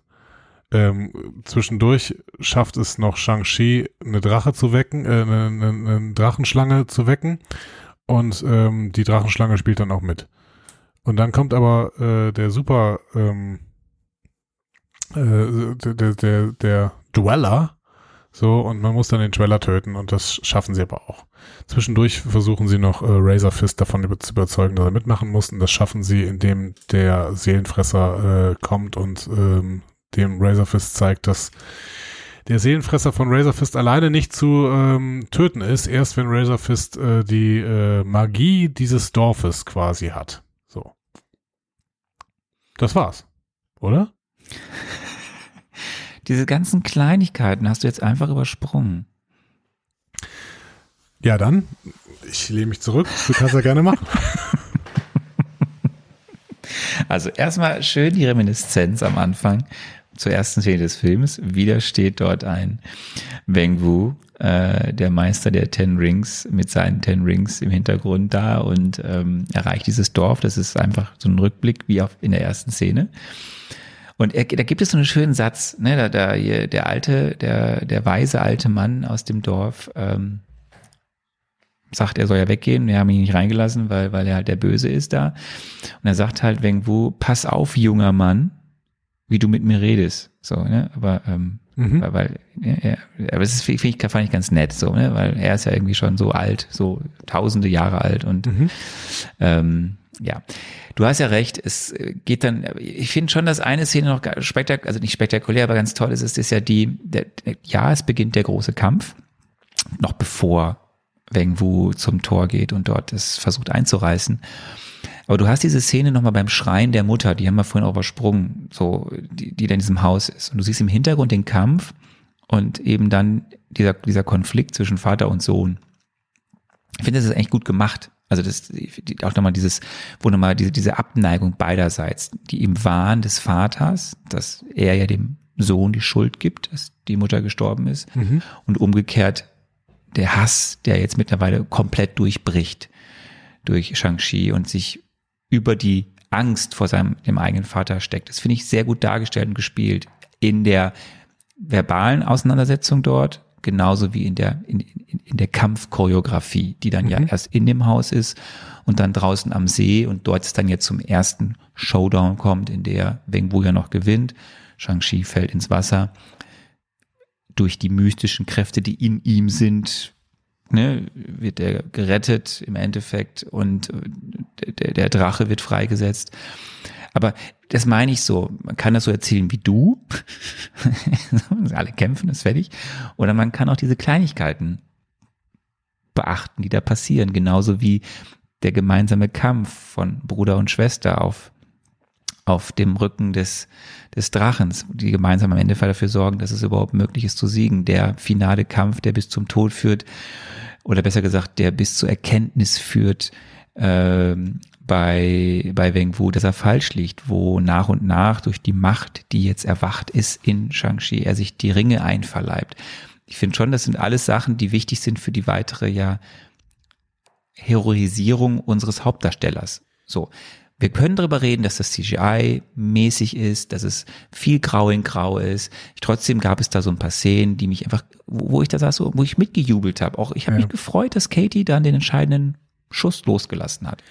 Ja, aber ja, ja, das war, das war nett und Trevor war auch nett zum Beispiel und sowas. Ja, da waren ein paar nette Dinge drin. Ich finde nur, ähm, jetzt so grundsätzlich, ne, die, die, ähm, die Moral von der Geschichte, wenn man mal dieses Dorf anguckt. Ne? Ähm, du hast eben mal so ein bisschen diesen, diesen Vergleich, ist das der Black Panther äh, Asiens quasi so, ne, vom Film her äh, gewählt. Ähm, und ich finde, dass das hier eine ganz gegensätzliche Botschaft ist, die dieser Film hier irgendwie ähm, aussendet. Irgendwie, es wirkt alles so, als wäre, wären hier die Individualisten und Progressiven quasi damit konfrontiert, dass es schon besser ist, irgendwie Kollektivismus und Tradition zu haben. So. Also das, das eine wird gegen das andere aufgewogen und im Endeffekt äh, finde ich, ist damit der Film, gerade wenn man dieses Dorf anguckt, sehr, sehr unkritisch gegenüber so Nostalgie und Traditionalismus. Weil ich finde, also Shang-Chi kommt in dieses Dorf zurück und sagt, ja, also ihr habt eigentlich, habt ihr meine Mutter hier rausgeworfen, ne? So, ähm, und das klingt jetzt nicht besonders nach einer Gemeinschaft, die jetzt Respekt oder Verehrung verdient, sondern es klingt nach einem abgeschottenen, fremdenfeindlichen Dorf. So. Ähm, und der Älteste des Dorfs besteht dann darauf, dass sie sich einfach nur geweigert haben, wenn wo ihre Tore zu öffnen. Und das reicht dank Shang-Chi. Und er hinterfragt das überhaupt nicht mehr. Das ist total äh, glatt, finde ich. Und so, also da ist, da wäre ein Konfliktpunkt drin, den Black Panther ja genau in den Mittelpunkt gestellt hat mit der Kritik am Wakandas Isolationismus.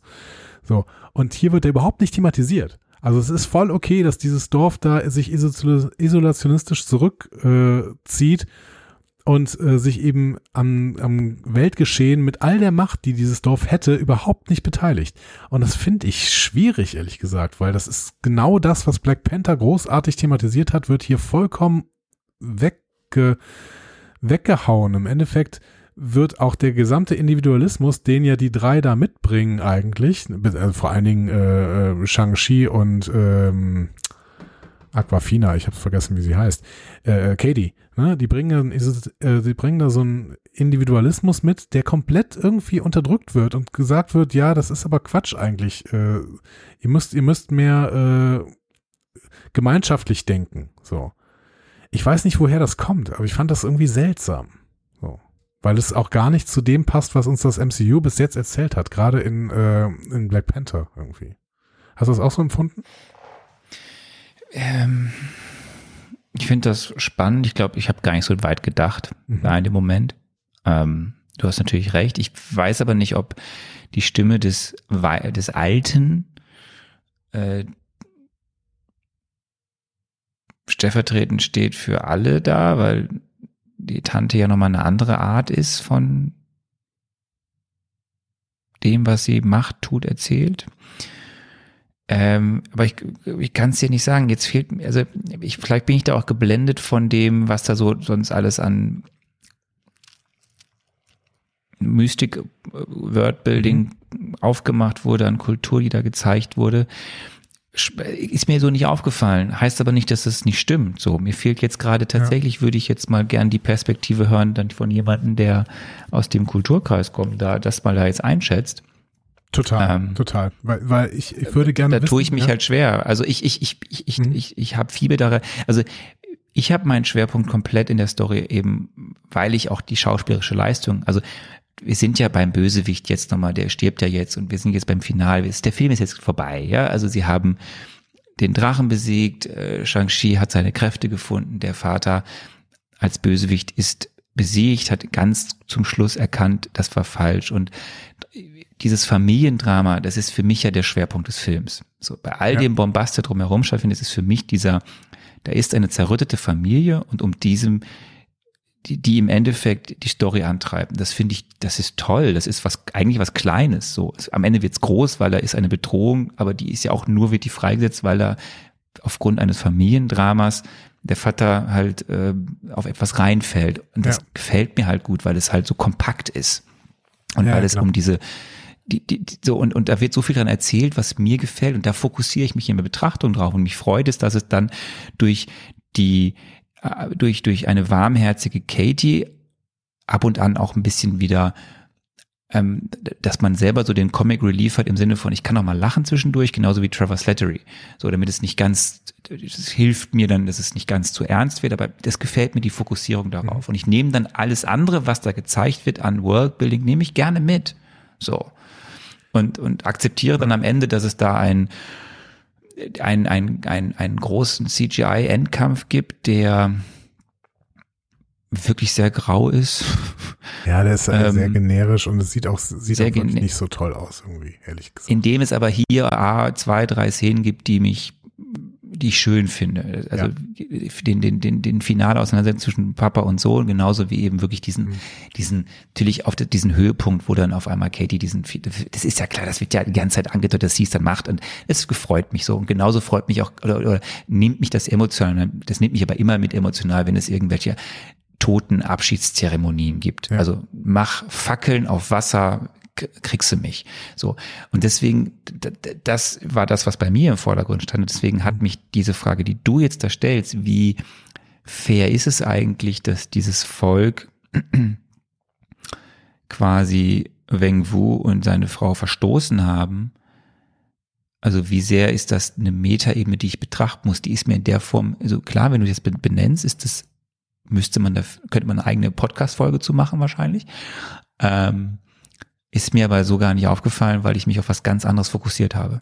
Ich möchte da nur noch mal die Hintergründe, warum ich das gerade so ein bisschen aufmache, weil ich weiß durchaus und deswegen, du hast völlig recht, die, die asiatische Perspektive wäre an dieser Stelle nochmal total spannend, aber ich weiß, dass es auch Kritik an ganz, ganz vielen Wushia-Filmen gab, zum Beispiel auch in Hero, ähm, dass da eine, dass es nicht so richtig politisch neutral ist und da öfter mal auch eine Anbiederung an das politische System in China stattgefunden hat. Bei Hero ist es so, dass irgendwie die, die Quintessenz des Films ist, äh, dass, ähm, dass es eine mystische Wahrheit gibt und diese Wahrheit besteht darin, dass es das chinesische Kaiserreich geben sollte. So. Ähm, was natürlich politisch sehr, sehr stark für die Einheit äh, Chinas irgendwie äh, genutzt werden kann. Ne? Also es kann einfach ausgenutzt werden und dafür wird der Film auch kritisiert. Die Frage ist jetzt, aus welcher Perspektive er kritisiert wird. Ne? Und deswegen finde ich so, fände ich es so spannend, ähm, eine chinesische Perspektive äh, auch aus, auf diesen Film hier mal zu haben, weil auch hier könnte man ja wieder sehen, dass ähm, ja im Prinzip ähm, alles, was Individualismus ist, ist erstmal nicht gut. Und Kollektivismus ist erstmal gut. So, und das würde natürlich ganz gut zu einem bestimmten, zu, zur chinesischen Politik auch des äh, 21. Jahrhunderts passen, die äh, Xi Jinping hier irgendwie aufbauen möchte. Und deswegen fände ich es einfach mal spannend, aus einer chinesischen Perspektive zu hören, wie man das denn so einordnen kann. Ob, ob hier auch ein Stück weit vielleicht Anbiederung drin steht, äh, weil dieser Film ja durchaus zumindest Hoffnung hatte, in China veröffentlicht zu werden. Ich weiß gar nicht, ob es im Endeffekt veröffentlicht worden ist in China. Ähm, aber äh, das war ja die Hoffnung. Und das, äh, diese Kritik geht's ja auch zum Beispiel Mulan gegenüber, der ja auch von Disney kommt und auch in China gerne veröffentlicht werden sollte. Ne? Ähm, und dann auch mit chinesischen da DarstellerInnen eben äh, besetzt ist. Also das ist eben, die Frage ist, sind das hier Filme, die unter der Hand irgendein Gesellschaftsbild produzieren, ähm, das eigentlich nicht zu dem passt, was wir bis jetzt im MCU gesehen haben. Aber du hast völlig recht, die asiatische Perspektive wäre dafür nochmal total spannend und das ist auch noch nicht mein Fazit dieses Films. Du bist ja so ein bisschen ins Fazit rüber geglitten. Ich weiß noch nicht, ähm, ob wir da jetzt schon sind oder ob wir über, erst über die äh, Credit-Scene sprechen möchten oder äh, Ja, also äh, dann schließen wir es jetzt ab. Ähm, äh, das Ganze endet damit, dass Wong nochmal auftaucht und wir wissen also jetzt, okay, Wong holt die beiden zu sich. Wir haben die Mid-Credit-Scene, in dem wir natürlich so ein bisschen wieder das äh, bisherige MCU mit reinbringen. Wir sehen Captain Marvel, wir sehen Bruce als Bruce und nicht als Hulk. Ähm, und man erfährt zusammen mit Wong und äh, Katie und Shang-Chi, dass diese Ringe ein Signal senden, wohin wohl das sein wird. Ich habe im Marvel Mezzo ja schon mal einen Planeten, äh, einen außerirdischen Planeten genannt, Makluan. Vielleicht ist es das dann auch, aber wir erfahren es hier im MCU nicht. Irgendwo geht das Signal hin. Aber Captain Marvel Die Karaoke. Ist ganz gespannt, wo die eigentlich hingerufen wird gerade. Ja, das werden wir auch dann hoffentlich irgendwo mal irgendwann sehen. Auf jeden Fall, dann wird noch mal kurz Karaoke gesungen und das ist auch was, was mir halt am Ende gefällt. ja, ähm, Xia Ling baut das Imperium um. Ähm, Sehr schöne Szene. Sehr schöne Szene und ich bin mir nicht sicher, ob das nicht auch in Richtung Thunderbolts zeigen könnte.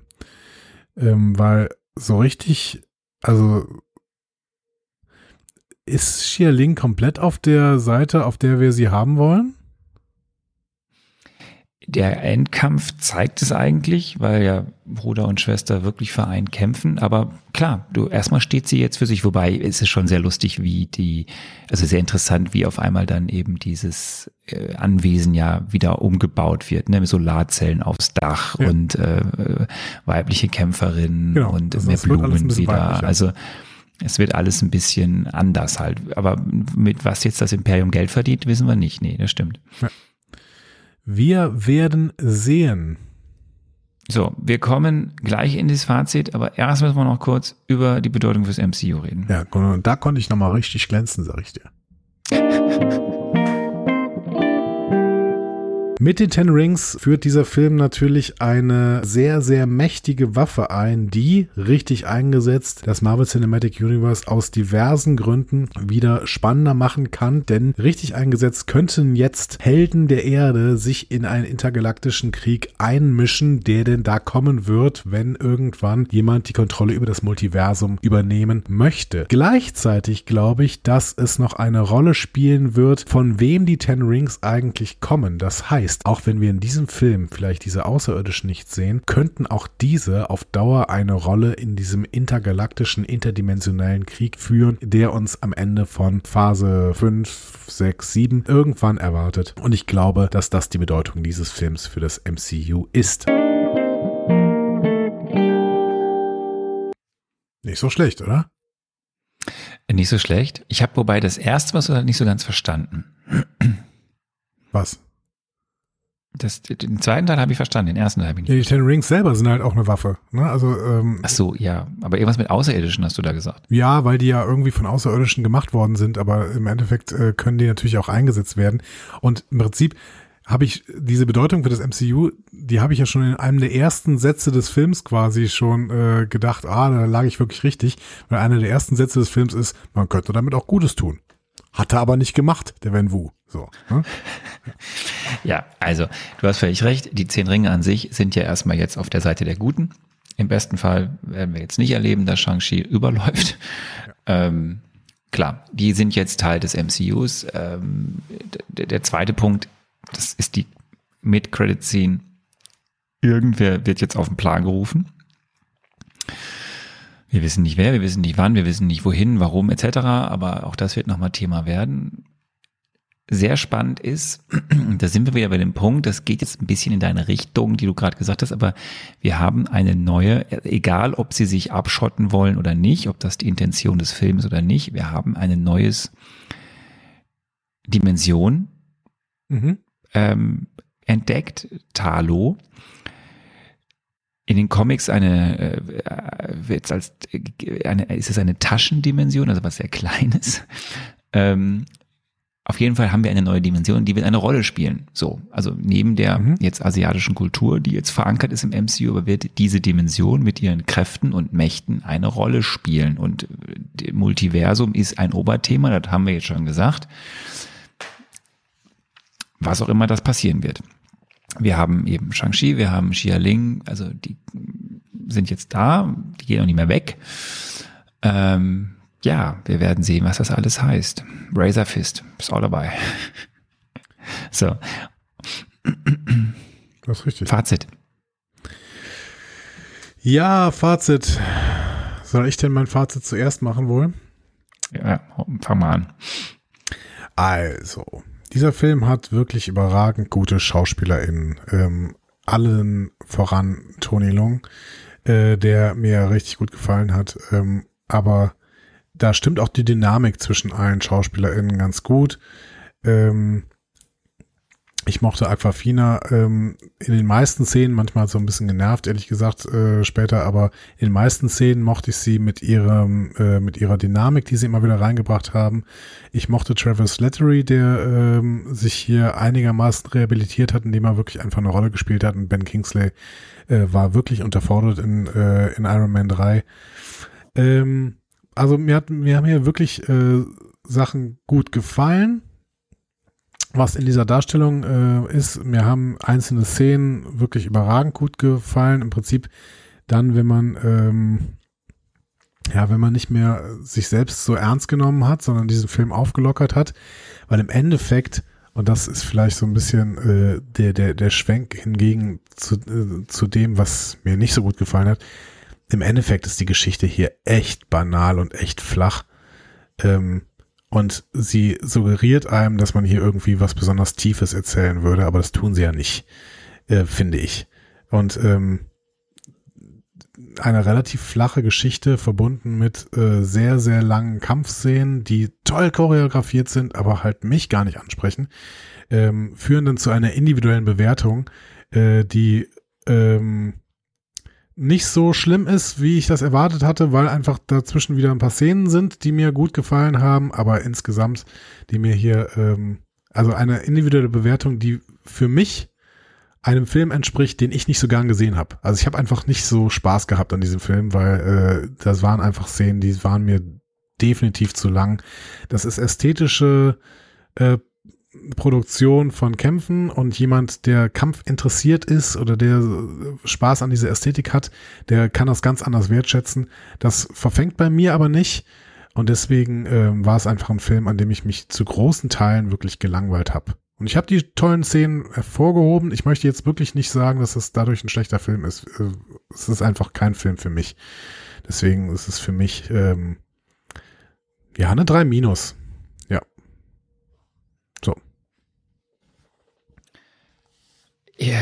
Ich kann ja eigentlich vieles äh, so rübernehmen, nur dass bei mir natürlich manche Sachen genau andersrum sind, weil ich ja durchaus den Wert oder die den Unterhaltungswert dieser gerade dieser Kampfszenen. Äh, lass mal das CGI weg, mhm. ne? aber alles es gibt ja eben einfach, das ist das, was ich so faszinierend finde, gerade diese Kampfszenen im Bus, am Hochhaus, ähm, oder wenn sie wirklich, wenn da Menschen ballettartig gegeneinander kämpfen, das ist erstmal alles ohne CGI gemacht und das ist ziemlich, ziemlich, ziemlich gut und das hat, das unterhält mich, das finde ich faszinierend anzuschauen, das finde ich sogar schön anzuschauen, ähm, so.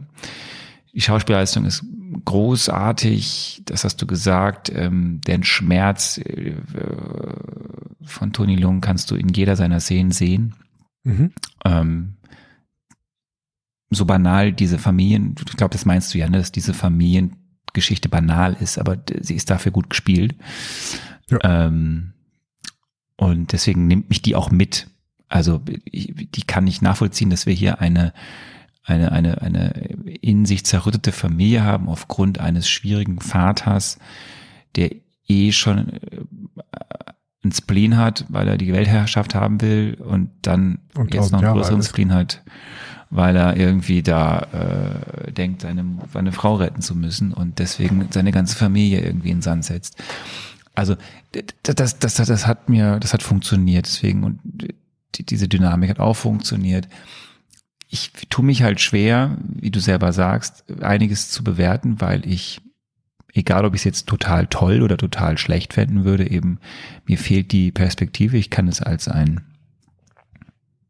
in Deutschland aufgewachsener Junge bewerten, was ich da jetzt gut finde. Und ich kann glauben, dass das jetzt total doll dargestellt ist, äh, die asiatische Kultur, oder es kann genauso sein, dass manche sagen würde, der jetzt eben aus China, aus Korea, aus was weiß ich, woher da kommt, mhm. sagte. Das ist halt voll klischeebeladen. Ich weiß es nicht. Ähm, Nö, ich finde deinen Aspekt, den du reinge ja. deinen Aspekt finde ich spannend. So äh, ist es das, ist es das, was der Film darstellen will, dieses äh, sich abschotten, oder ist es eher das, was sie ähm, was ich eben gar nicht so wahrgenommen habe, also eher beim Alten, aber das ist eher so wieder so, das wäre das Klischee des Alten, das würde Mhm. darauf passen, so sich abzuschotten, aber ich habe zum Beispiel die Tante gar nicht so wahrgenommen, dass es so der primäre Grund ist, sondern dass man sich einfach auf was anderes fokussiert, nämlich sich selbst und auch unsere Welt vor dem Dweller zu schützen. Aber ähm, weiß ich nicht. Wie bewerte ich diesen Film? Äh, Wenn ich ihn sehe, unterhält er mich so. Ähm, ich finde dann eher, manchmal weiß ich, also ich finde, dass eben am Anfang und am Ende des CGI ziemlich dürftig ist. Da finde ich die handgemachten Sachen wesentlich besser. Mir gefällt der fantastische Part aber trotzdem. Also ich mag diese Tau, äh, Tau, äh, Talo-Welt sehr gerne. Ich hätte eigentlich gerne mehr davon gesehen. So. Ähm, den Zauberwald, damit kann ich viel anfangen. Ich mag die Comic-Elemente. Aber ja, auch für mich wirkt er an manchen Stellen dann trotzdem etwas unrund und ähm, ja, es ist jetzt, ja, es ist jetzt nicht die, es ist am Ende eine Familienstory, so.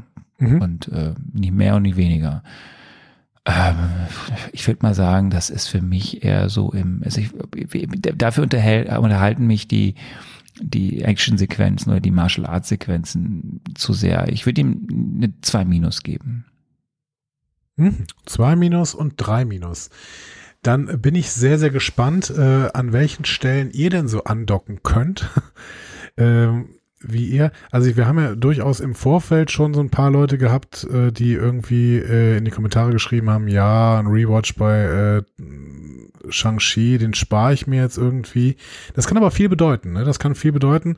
Äh, Das kann bedeuten, dass ihr ähm, äh, diesen Film noch sehr, sehr gut in Erinnerung habt, weil er euch sehr, sehr eingeprägt hat und weil er natürlich auch noch nicht so lang draußen ist, ne? Äh, erst ein Jahr. Es kann aber auch bedeuten, dass ihr sagt, ja, der war jetzt aber nicht so toll, deswegen muss ich den mir nicht nochmal angucken. Dementsprechend sind wir sehr, sehr gespannt, wo ihr euch denn positioniert, ob ihr bei 2 minus, 3 minus mitgeht, ob ihr vielleicht sogar schlechter den Film seht oder ob ihr eventuell, ähm, und das haben ja auch schon einige geschrieben, sagt, das ist für mich ein absolutes Meisterwerk, der verdient eine 1. Äh, ich bin sehr, sehr gespannt und ähm, wir hätten noch ein paar Quellen, an denen ihr das denn tun könnt. Ihr habt MCU-Entzugserscheinungen, Fragen oder möchtet einfach etwas loswerden? Diskussionen zu jeder Folge findet ihr auf einfachmarvel.de. Außerdem gibt's uns auch auf Instagram, Facebook und Twitter unter einfachmarvel. Wir freuen uns auf eure Nachrichten und Kommentare. Und jetzt haben wir eine riesig lange Aufnahme hinter uns. Das ist, glaube ich, ist das die längste Aufnahme, die wir je hatten? ja, das glaube ich nicht, aber äh, sie ist auf jeden Fall unter den längsten und ähm, ja, das ist nochmal eine schöne, äh, schöner Ausgleich dafür, dass wir letzte Woche aussetzen mussten. Ähm, vielen Dank hier nochmal an Michael, der äh, so kurzfristig eingesprungen ist. Ähm, und äh, das hat sehr viel Spaß gemacht. Vielen Dank, lieber Arne, auch für die Vorbereitung. Ähm, wir hören uns wieder in einer der nächsten äh, Wochen, wahrscheinlich sogar in der nächsten Woche. Wir werden sehen. Ich, ich, ich hoffe doch, dass wir uns nächste Woche wieder hören. Und äh, dann geht's weiter mit einem nächsten Film. Eternals. Eternals. Do you feel the same? Gott. Macht's gut, gute Nacht, bis dann. Ciao. Tschüss.